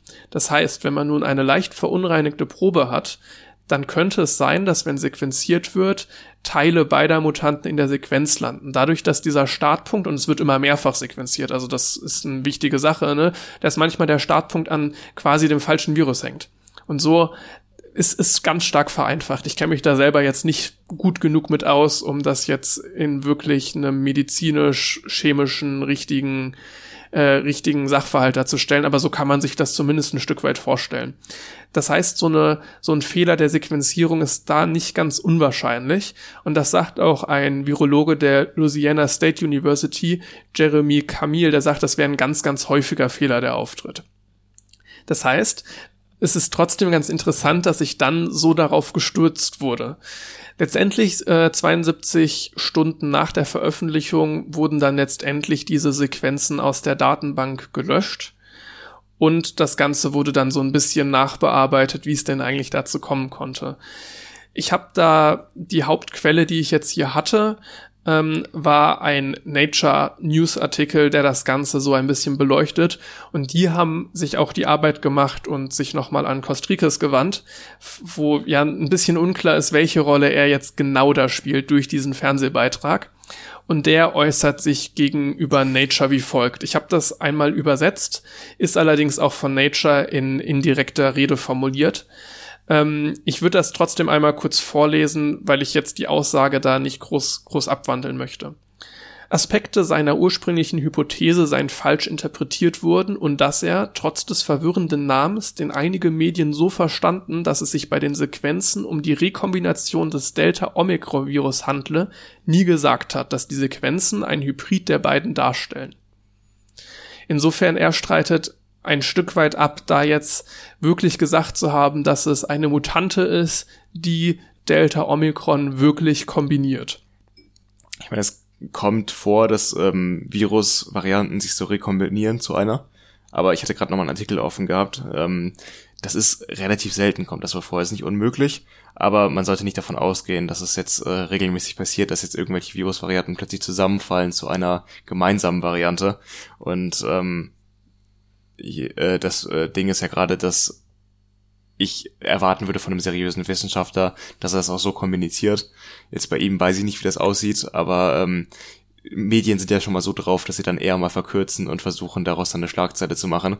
Und da lässt man vielleicht das eine oder andere Mal weg, was derjenige gesagt hat oder nicht gesagt hat. Ich würde ihm ja sogar auch schon vorwerfen, dass allein der Name Deltacron ganz eindeutig mit dieser Angst spielt. Ja, also es ist halt die Möglichkeit, dass ähm, man das so interpretieren kann, das ist vielleicht der Fehler von dem Wissenschaftler. Ich will gar nicht ausschließen, ich will ihm das jetzt einfach mal glauben, dass er dann das so klargestellt hat, dass es eben keine Rekommendation dieser beiden Varianten ist. Aber man muss sich halt bewusst sein, dass er ein Medium hinkommt und sagt, okay, wir haben jetzt einmal diesen Namen Deltacron und was der Typ gesagt hat, wir lassen mal taktisch die Informationen wegfallen, was der Typ gesagt hat, und sagen Deltacron, die Rekombination aus Delta und Omikron. Und ähm, ich denke, da ist wieder der Punkt Wissenschaftskommunikation ganz wichtig, dass Wissenschaftler halt aufpassen müssen, was sie sagen, weil das halt ein sehr großes Gewicht hat. Dann kommt noch so dazu, ne, das ist natürlich, man muss das immer noch in Hinblick so einer globalen Pandemie, also ist ein bisschen doppelt gemoppelt, eine Pandemie ist immer global, aber dass da enormer Zeitdruck besteht, ne? Weil sonst würde ich normalerweise sagen, sowas muss erstmal gegengecheckt werden von anderen Wissenschaftlern, von anderen unabhängigen Quellen, die dann quasi den PCR-Test auch mal nehmen und da auch mal eine Sequenzierung Bevor durchführen. man sich vor die Presse stellt und irgendwas sagt im Fernsehen. Vielleicht kann man, ich sag mal, wenn das jetzt 30 Stunden dauert, gut, ich weiß jetzt auch nicht, wie häufig da jetzt sequenziert werden muss für ein Ergebnis, aber es, wenn, wenn fünf Prozent aller positiven PCR-Tests sequenziert werden, dann kann man da auch mehrfach sequenzieren. Gut, ähm, um mal die äh, so gegenzugleichen. Wenn jetzt die Probe verunreinigt ist, wovon man jetzt ausgeht, dann ähm, kommt natürlich mehrfach auch unter Umständen das Gleiche raus. Ne, und dann hast du jetzt da trotzdem nicht den Beweis. Aber es würde ja schon reichen, wenn du einfach mal darauf wartest, dass du in einer unterschiedlichen Probe die gleiche Mutation feststellst, weil ab dem Moment kannst du ja eigentlich sicher sagen, hier liegt keine, also fast sicher sagen, hier liegt keine Solange du keinen Fehler vor. gemacht hast im Labor und da irgendwas vertauscht hast. Ja, dann, aber dann musst du schon sehr ungünstig vertauschen. Also da musst Ja. du wirklich, wirklich Pech haben. Ja. Weil dann würde ich halt sagen, ne, wir haben hier zwei unterschiedliche PCR-Tests, die Ja. sich hoffentlich auch nie berührt haben, selbst wenn einer Ja, das meine ich ja gerade. ist. Ne? halt, äh, wenn ähm, die halt getrennt wirklich voneinander analysiert wurden, wenn da eben keine Fehler vorlag, dann kannst du davon ausgehen, dass es richtig ist. was sonst noch so ein bisschen, wenn man sich so die Frage stellt, was, was lernen wir daraus, ne? Was lief, was lief eigentlich schief? Ein ganz großer Punkt ist einfach, ne, unter diesem enormen Zeitdruck entstehen einfach Fehler. Sei es im Labor, vielleicht auch in der Kommunikation, vielleicht spielt da der Zeitdruck auch ein Faktor, auch wenn ich das da jetzt nicht so hoch gewichten würde, weil wenn du so eine Entdeckung machst, dann musst du da einfach sagen, okay, ja gut, der Zeitpunkt der Veröffentlichung, der hat dann schon was mit Zeitdruck zu tun, aber die Art, wie du dich äußerst, eigentlich nicht. Genau, da muss man halt aufpassen und als Wissenschaftler sich vor allem halt immer passiv äußern. Dass man halt nicht die Möglichkeit gibt, dass Medien daraus so eine sehr, sehr zugespitzte und reißerische Headline machen können. Das Problem ist jetzt auch vor allem, wie arbeitet man sowas wieder auf? Es wurde in allen Nachrichtenmagazinen, die es so gab, hier Merkur, Frankfurter Rundschau oder was das auch immer Ja, war, ja. da auch in wahrscheinlich in allen Ländern der Welt, in irgendwelchen Klatschmagazinen, wurde dann diese Meldung aufgegriffen, halt rezitiert aus anderen Meldungen. Und dieses Feld musst du ja nachher erst wieder aufräumen. Das heißt, ähm, es hat vielleicht sehr viel erreicht, diese Meldung von Deltacron, aber die Aufklärung, dass es überhaupt gar keine Variante gibt, die so funktioniert, Die beziehungsweise keinen mehr, genau, ne? dass es halt ein Laborfehler war, das erreicht keinen mehr. Und das ist auch ein Problem, dass halt eben in der einen Richtung sich Informationen sehr schnell verbreiten, das ist auch ein Problem mit Fake News, Dinge, die Angst machen, Dinge, die polarisieren, die verbreiten sich sehr schnell und Dinge, die halt nüchtern aufklären, haben einfach einen längeren Verbreitungsweg. Jetzt hatte ich ja auch diese Korrektur gesehen von ähm, Merkur und der Frankfurter Rundschau. Das sieht dann wirklich so aus, dass du oben stehen hast, was jetzt die neuesten Erkenntnisse sind und weiter unten steht dann die Erstmeldung. Und ich habe jetzt tatsächlich dann auch allein für das Dramaturgische jetzt hier in dem Podcast halt nur die Erstmeldung vorgelesen, mit dem Hinweis halt, das wurde später korrigiert. Allerdings sobald da so eine Korrektur angebracht wird, rutscht diese Meldung ja auch nicht wieder nach oben. Das ja. heißt, es erfährt, wie du sagst, ne, in der Einrichtung funktioniert schnell, es erfährt halt auch wirklich keiner. Es gab manchmal dann jetzt gerade in der Nachbereitung, die allerdings auch höher gekocht ist, als es ganz, ganz häufig der Fall ist, gab es jetzt wieder einige komplett neue Artikel, die halt sagen, Deltacron existiert nicht, es gibt kein Deltacron, wie auch immer die rutschen natürlich wieder nach oben und die leisten dann auch ein gutes Stück mehr Aufklärungsarbeit, als es so die Korrektur der Erstmeldung tut. Absolut.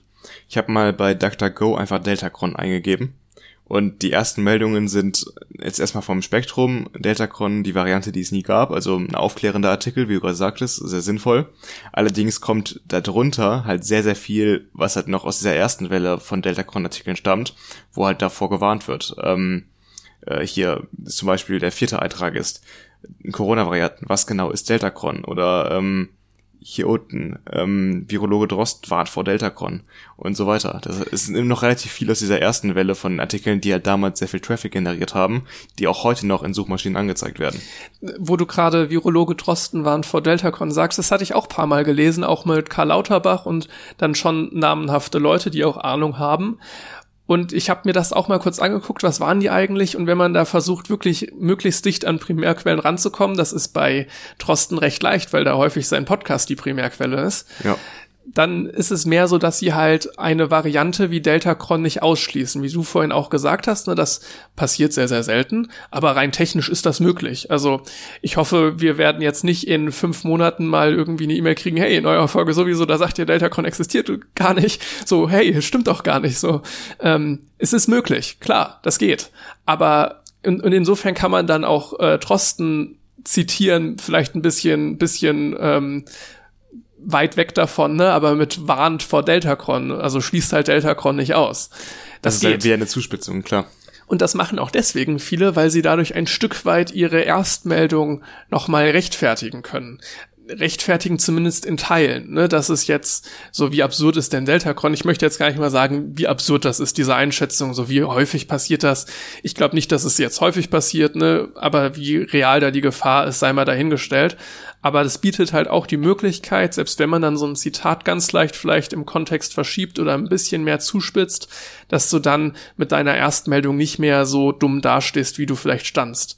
Obwohl ich jetzt hier sogar sagen würde, dass es noch nicht mal ein sonderlich großer Fehler der, der Nachrichtenseiten ist. Also ich hatte tatsächlich, als ich angefangen habe mit der Recherche zu dem Thema, gehofft, gehofft ist vielleicht das falsche Wort, aber jetzt allein für den Podcast gehofft oder für das, was ich hier erzählen kann, dass man vielleicht da am Ende doch mehr Medienkritik üben kann oder die Geschichte etwas ähm, besonderer ist, als sie sich letztendlich herausgestellt hat, wenn man dann da, naja, wirklich alles zugelesen hat.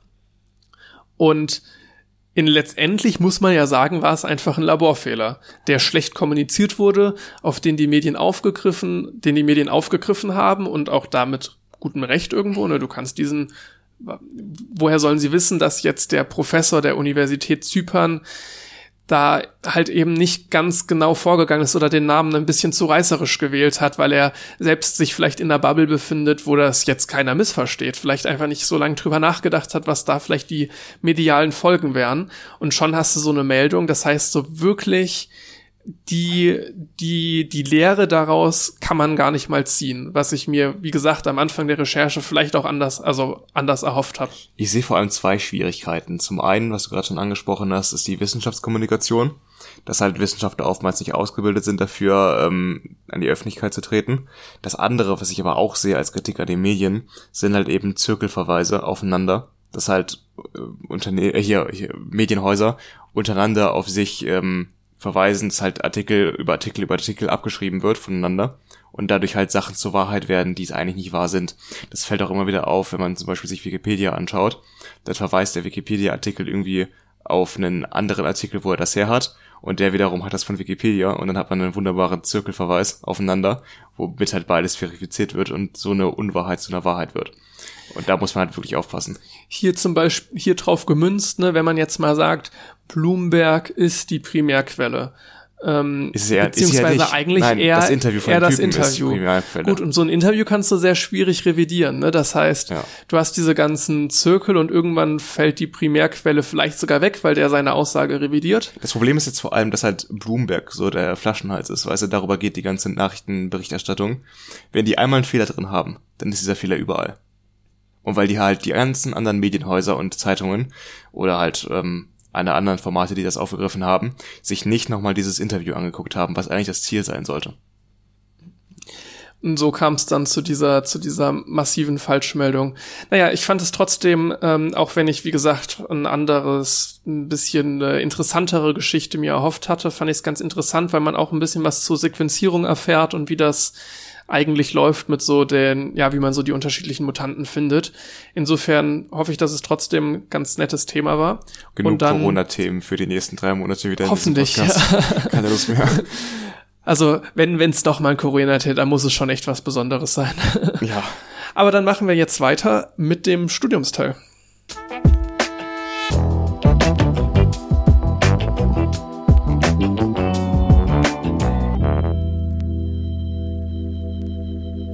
Tatsächlich tut sich aktuell eher wenig im Studium. Wir stehen immer noch vor unserer ersten Klausur, Hömer 3, die in sechs Tagen stattfindet. Und viel mehr gibt es eigentlich nicht. Wir hatten jetzt mal einen Lerntreffen nochmal gemacht, gerade auch für den letzten Hömer E-Test. Genau, wir haben ja jetzt unsere fünf E-Tests abgeschlossen. Ich habe jetzt meine vier Bonuspunkte, das heißt, acht Prozent der Klausur habe ich schon in der Tasche, was sehr angenehm ist, weil das locker ein bis zwei Notenschritte sind, die ich dann nachher mehr habe. Ähm, und da haben wir bei dem E-Test jetzt, bei dem letzten, nochmal zusammengearbeitet in der Gruppe von fünf Leuten. Ne? Ja, jedenfalls hatte einer davon einen positiven Corona-Schnelltest. Der hat sich jetzt auch im Endeffekt... Im Vorfeld, ne? Ja, genau, Also, vorher. Also deswegen war er nicht dabei. Und der hat sich jetzt auch bestätigt als Corona-positiv mit dem PCR-Test. Interessanterweise hat der PCR-Test irgendwie drei, vier Tage gebraucht, bis er da war. Das nochmal zu dem Thema, wie überlastet eigentlich aktuell die Teststellen sind oder die Labore, die sowas auswerten. Und jedenfalls hatten wir dann uns zu viert getroffen in Person und die fünfte Person online dazugeschaltet. Da wollten wir einfach nochmal kurz darauf eingehen, wie wir das Ganze gemacht haben eigentlich, weil das ziemlich gut funktioniert hat. Ich war auch überrascht, ne? Es war ja auch im Vorfeld ein bisschen bei uns die Diskussion, wie wir das, ob wir es vielleicht jetzt doch auf ganz online münzen, aber aus unserer Perspektive war es halt so, ne, man ist die ganze Zeit irgendwie allein. Jetzt wäre so ein Treffen dann da auch mal schön. Dann haben wir uns halt vorher auch noch alle getestet, Und wie man- sich das so gehört. Man sitzt auch irgendwie drei Stunden dran, ne? Drei, vier Stunden und das möchte man nicht die ganze Zeit online machen. man hat halt online irgendwie immer das Problem, dass alle einer Person zuhören müssen. Du kannst nicht eine irgendeine Zwischenunterhaltung führen. Ich denke, das wird allen, die irgendwie online sich auch mal mit Freunden unterhalten. Ich glaube, bei so Arbeitstreffen ist das ein Stück weit was anderes. Aber dann wird das da auch so gehen. Ich finde, es ist so viel anstrengender, online Freunde irgendwie zu treffen. Genau, man. Also eine Person, wie du gerade sagtest, redet immer und die anderen hören zu und dann wechselt, wechselt sich das halt drei um ab und dadurch entsteht kein wirkliches Gespräch. Und jetzt war das bei uns so, dass ich meinen Laptop halt vor mich gestellt habe. Alle anderen hatten ihre Laptops auch da, aber über meinen haben wir das halt gemacht.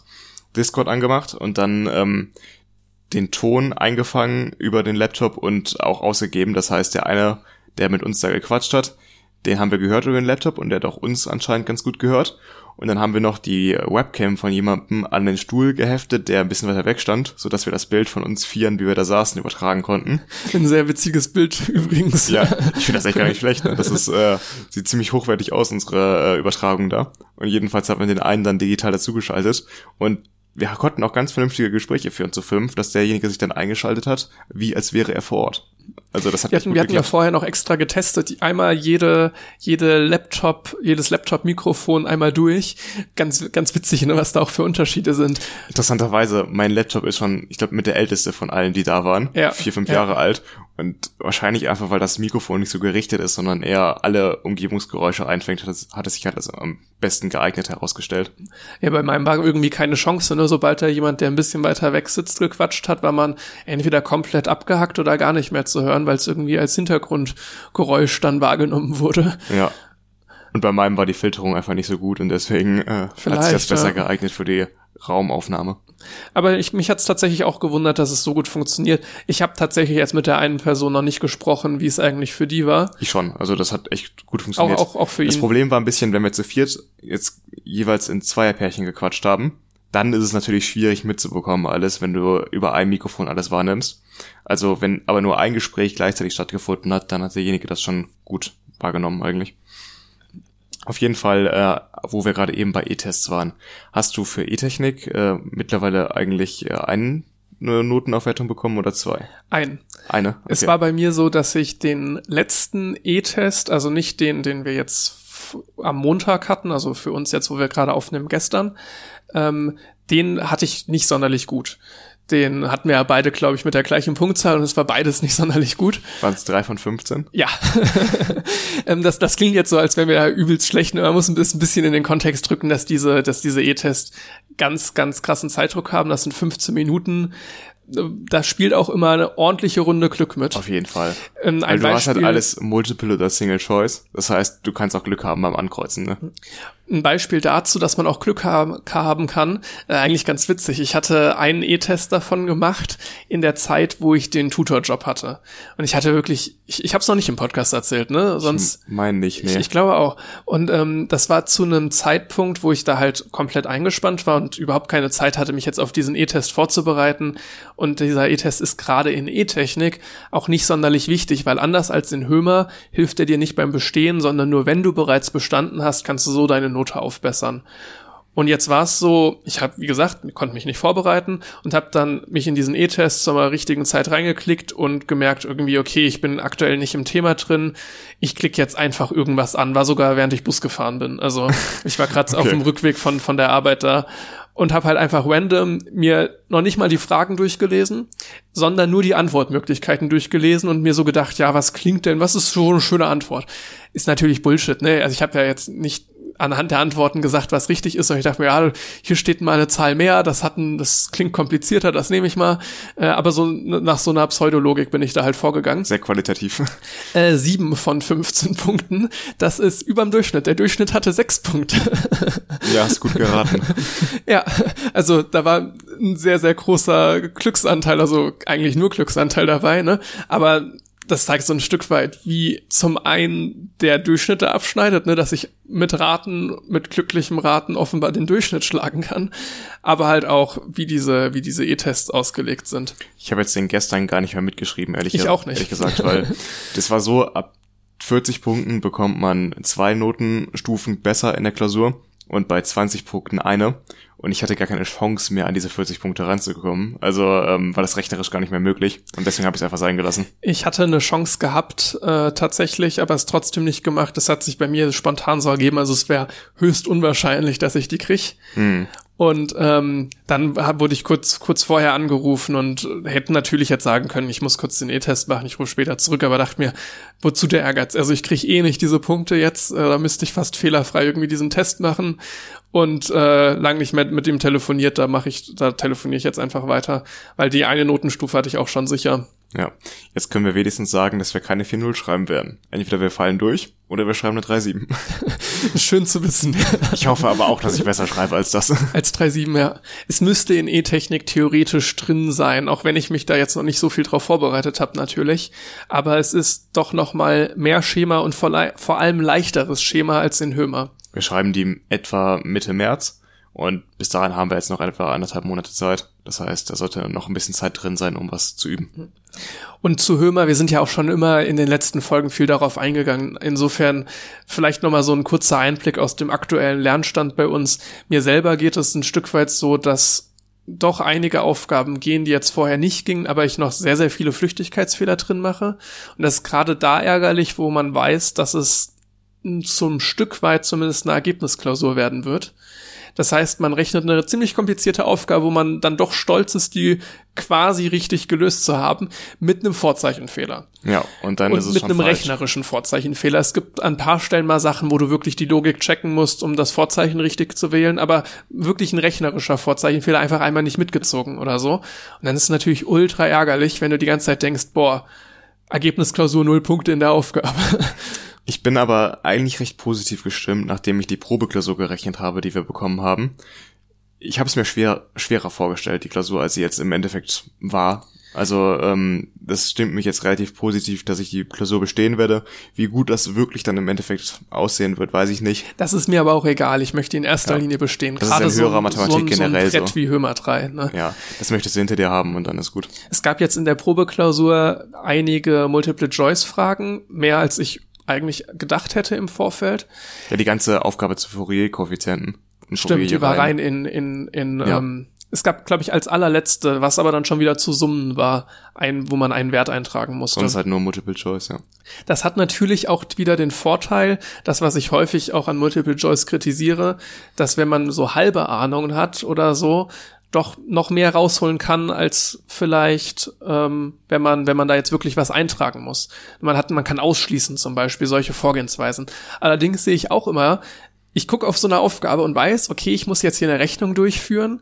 Gerade wenn wir von Fourier, falls jemandem das etwas sagt, ne, so Fourier-Koeffizienten berechnen, dann ist das wirklich eine Rechnung, wo du mal fünf bis zehn Minuten, je nachdem wie schnell du bist, ich würde sagen, ich brauche dafür eher zehn Minuten, wenn ich das richtig mache, auf dem Papier rechnen musst. Und ich denke mir jedes Mal, irgend so ein Vollhorst klickt da jetzt einfach irgendwas an und hat eine 1 zu 4 Chance, das Richtige anzuklicken und hat 10 Minuten gespart. Ja. Absolut. Das, das fühlt sich einfach falsch an. Vielleicht macht es sogar Sinn, taktisch so vorzugehen. Meistens schafft man in so einer Klausur sowieso nicht jede Aufgabe. Ein oder zwei gehen über Bord, das weiß man vorher schon, weil man in den 90 Minuten nicht alles schafft. Vielleicht macht es Sinn, die Multiple-Choice-Fragen auszusortieren und die zu raten einfach. Zumindest irgendwie vorerst, ne? Du springst zu denen, wo du Zahlen eingibst oder wo du auf Papier schreibst. Das haben wir, glaube ich, auch noch nicht beleuchtet. Ne? Es gibt eine Aufgabe, die wir auf Papier schreiben und dann am Ende einscannen und abgeben müssen. Was auch wieder so ein Stress ist, wenn das dann nicht klappt, wenn du irgendwelche Internetprobleme ja. hast, dann ja. oh, ist wieder sehr nervig. Ich überlege, ob ich da jetzt auch taktisch aus genau dem gleichen Grund, wie du gerade vorgeschlagen hast, diese letzte Aufgabe als erstes mache. Ja. Die gibt gar nicht mal so wenig Punkte und da weiß ich auch, da muss ich mir insofern Mühe geben, weil da wird auch mein Ansatz bewertet und so weiter. Während ich dann später über die, den sehr großen Multiple-Choice-Anteil auch vielleicht ein bisschen Glück haben kann und die paar Sachen dann natürlich trotzdem noch Vor allem, wenn man am Ende weniger Zeit hat, dann kann man vielleicht schon ein, zwei Antwortmöglichkeiten ausschließen, aber man kommt nicht zu komplett der richtigen Lösung in dem Zeitdruck. Aber man kommt eher in die Nähe von einem Punkt als bei so einer Ansatz Punkteaufgabe, wo man halt eben sich Zeit nehmen muss, um diese Ansatzpunkte zu bekommen. Und dass so ein Integral, was wir lösen, am Ende mal null ist, kommt doch gar nicht mal so selten vor. Wenn ich jetzt allerdings auf der Papieraufgabe einfach eine Null als Ergebnis hinschreibe, weil ich keine Zeit mehr habe, dann kriege ich dafür auch null Punkte im Ergebnisfeld. Wenn ich da eine Null eintrage und mega viel Glück habe, dann kriege ich volle Punktzahl dafür. Das ist ja, halt. das ist das Problem an solchen Online-Klausuren, ne? Ja, ja. ja. Jedenfalls würde ich sagen, können wir dann nächste Folge, wo wir jetzt schon die letzten beiden Folgen über Hömer gesprochen haben, wieder über Hömer sprechen, nämlich wie die Klausur dann gelaufen ist und berichten dann einfach mal davon. Und dann geht's auch um die Vorbereitung auf die nächsten Klausuren, aber wahrscheinlich ne ein bisschen ja was ist in Hömer passiert, aber viel mehr wird wahrscheinlich studiumstechnisch nicht passiert sein, weil das Semester ist quasi vorbei. Also wir sind jetzt in der letzten, Woche. letzten Woche tatsächlich. Ja. ja. Gut, wir schauen, glaube ich, beide mittlerweile quasi keine Vorlesung mehr, weil man jetzt nur noch in der Vorbereitung in der steckt. Klausurvorbereitung nur, ja. ja, ich auch. Seit jetzt der letzten Woche auf jeden Fall ist reine Klausurvorbereitung und alles andere wird außen vor gelassen. Dann würde ich abschließend nochmal darum, ähm, darum werben, einfach mal auf Instagram vorbeizuschauen. Da werde ich versuchen, jetzt äh, für diese Folge mal ein Instagram Reel hochzuladen. Ich habe davon nicht so viel Ahnung und bin an diesem Ding schon so ein bisschen gescheitert. Ähm, ja, wir, wir, haben wirklich überhaupt keine Ahnung von Instagram. Ist, ich nutze das so lange schon nicht mehr. Ich, ich hatte noch nie einen Account bei Instagram gehabt. ich werde versuchen, ähm, das mal ins Reel hochzuladen, weil ich mir denke, dass Leute dann vielleicht eher auf den Podcast aufmerksam werden. Aber mal schauen, wie das läuft. Man sieht das dann ja. Ansonsten könnt ihr uns wie immer gerne auf Apple Podcast oder Spotify bewerten. Wir haben da auch nochmal Links in den Shownotes zu, aber ich glaube, wenn ihr im Podcast-Player seid, geht das da am schnellsten. Dann würde ich einfach sagen, wir sehen uns oder hören uns in zwei Wochen wieder. Dann war's das mit Folge 23. Ciao. Tschüss. Das war 2 mit Potenzial. Jeden zweiten Freitag erscheint eine neue Folge überall, wo es Podcasts gibt. Anmerkungen, Feedback oder Themenvorschläge kannst du uns gerne per E-Mail zukommen lassen oder du schaust mal bei Twitter und Instagram rein. Alle Infos in den Show Notes.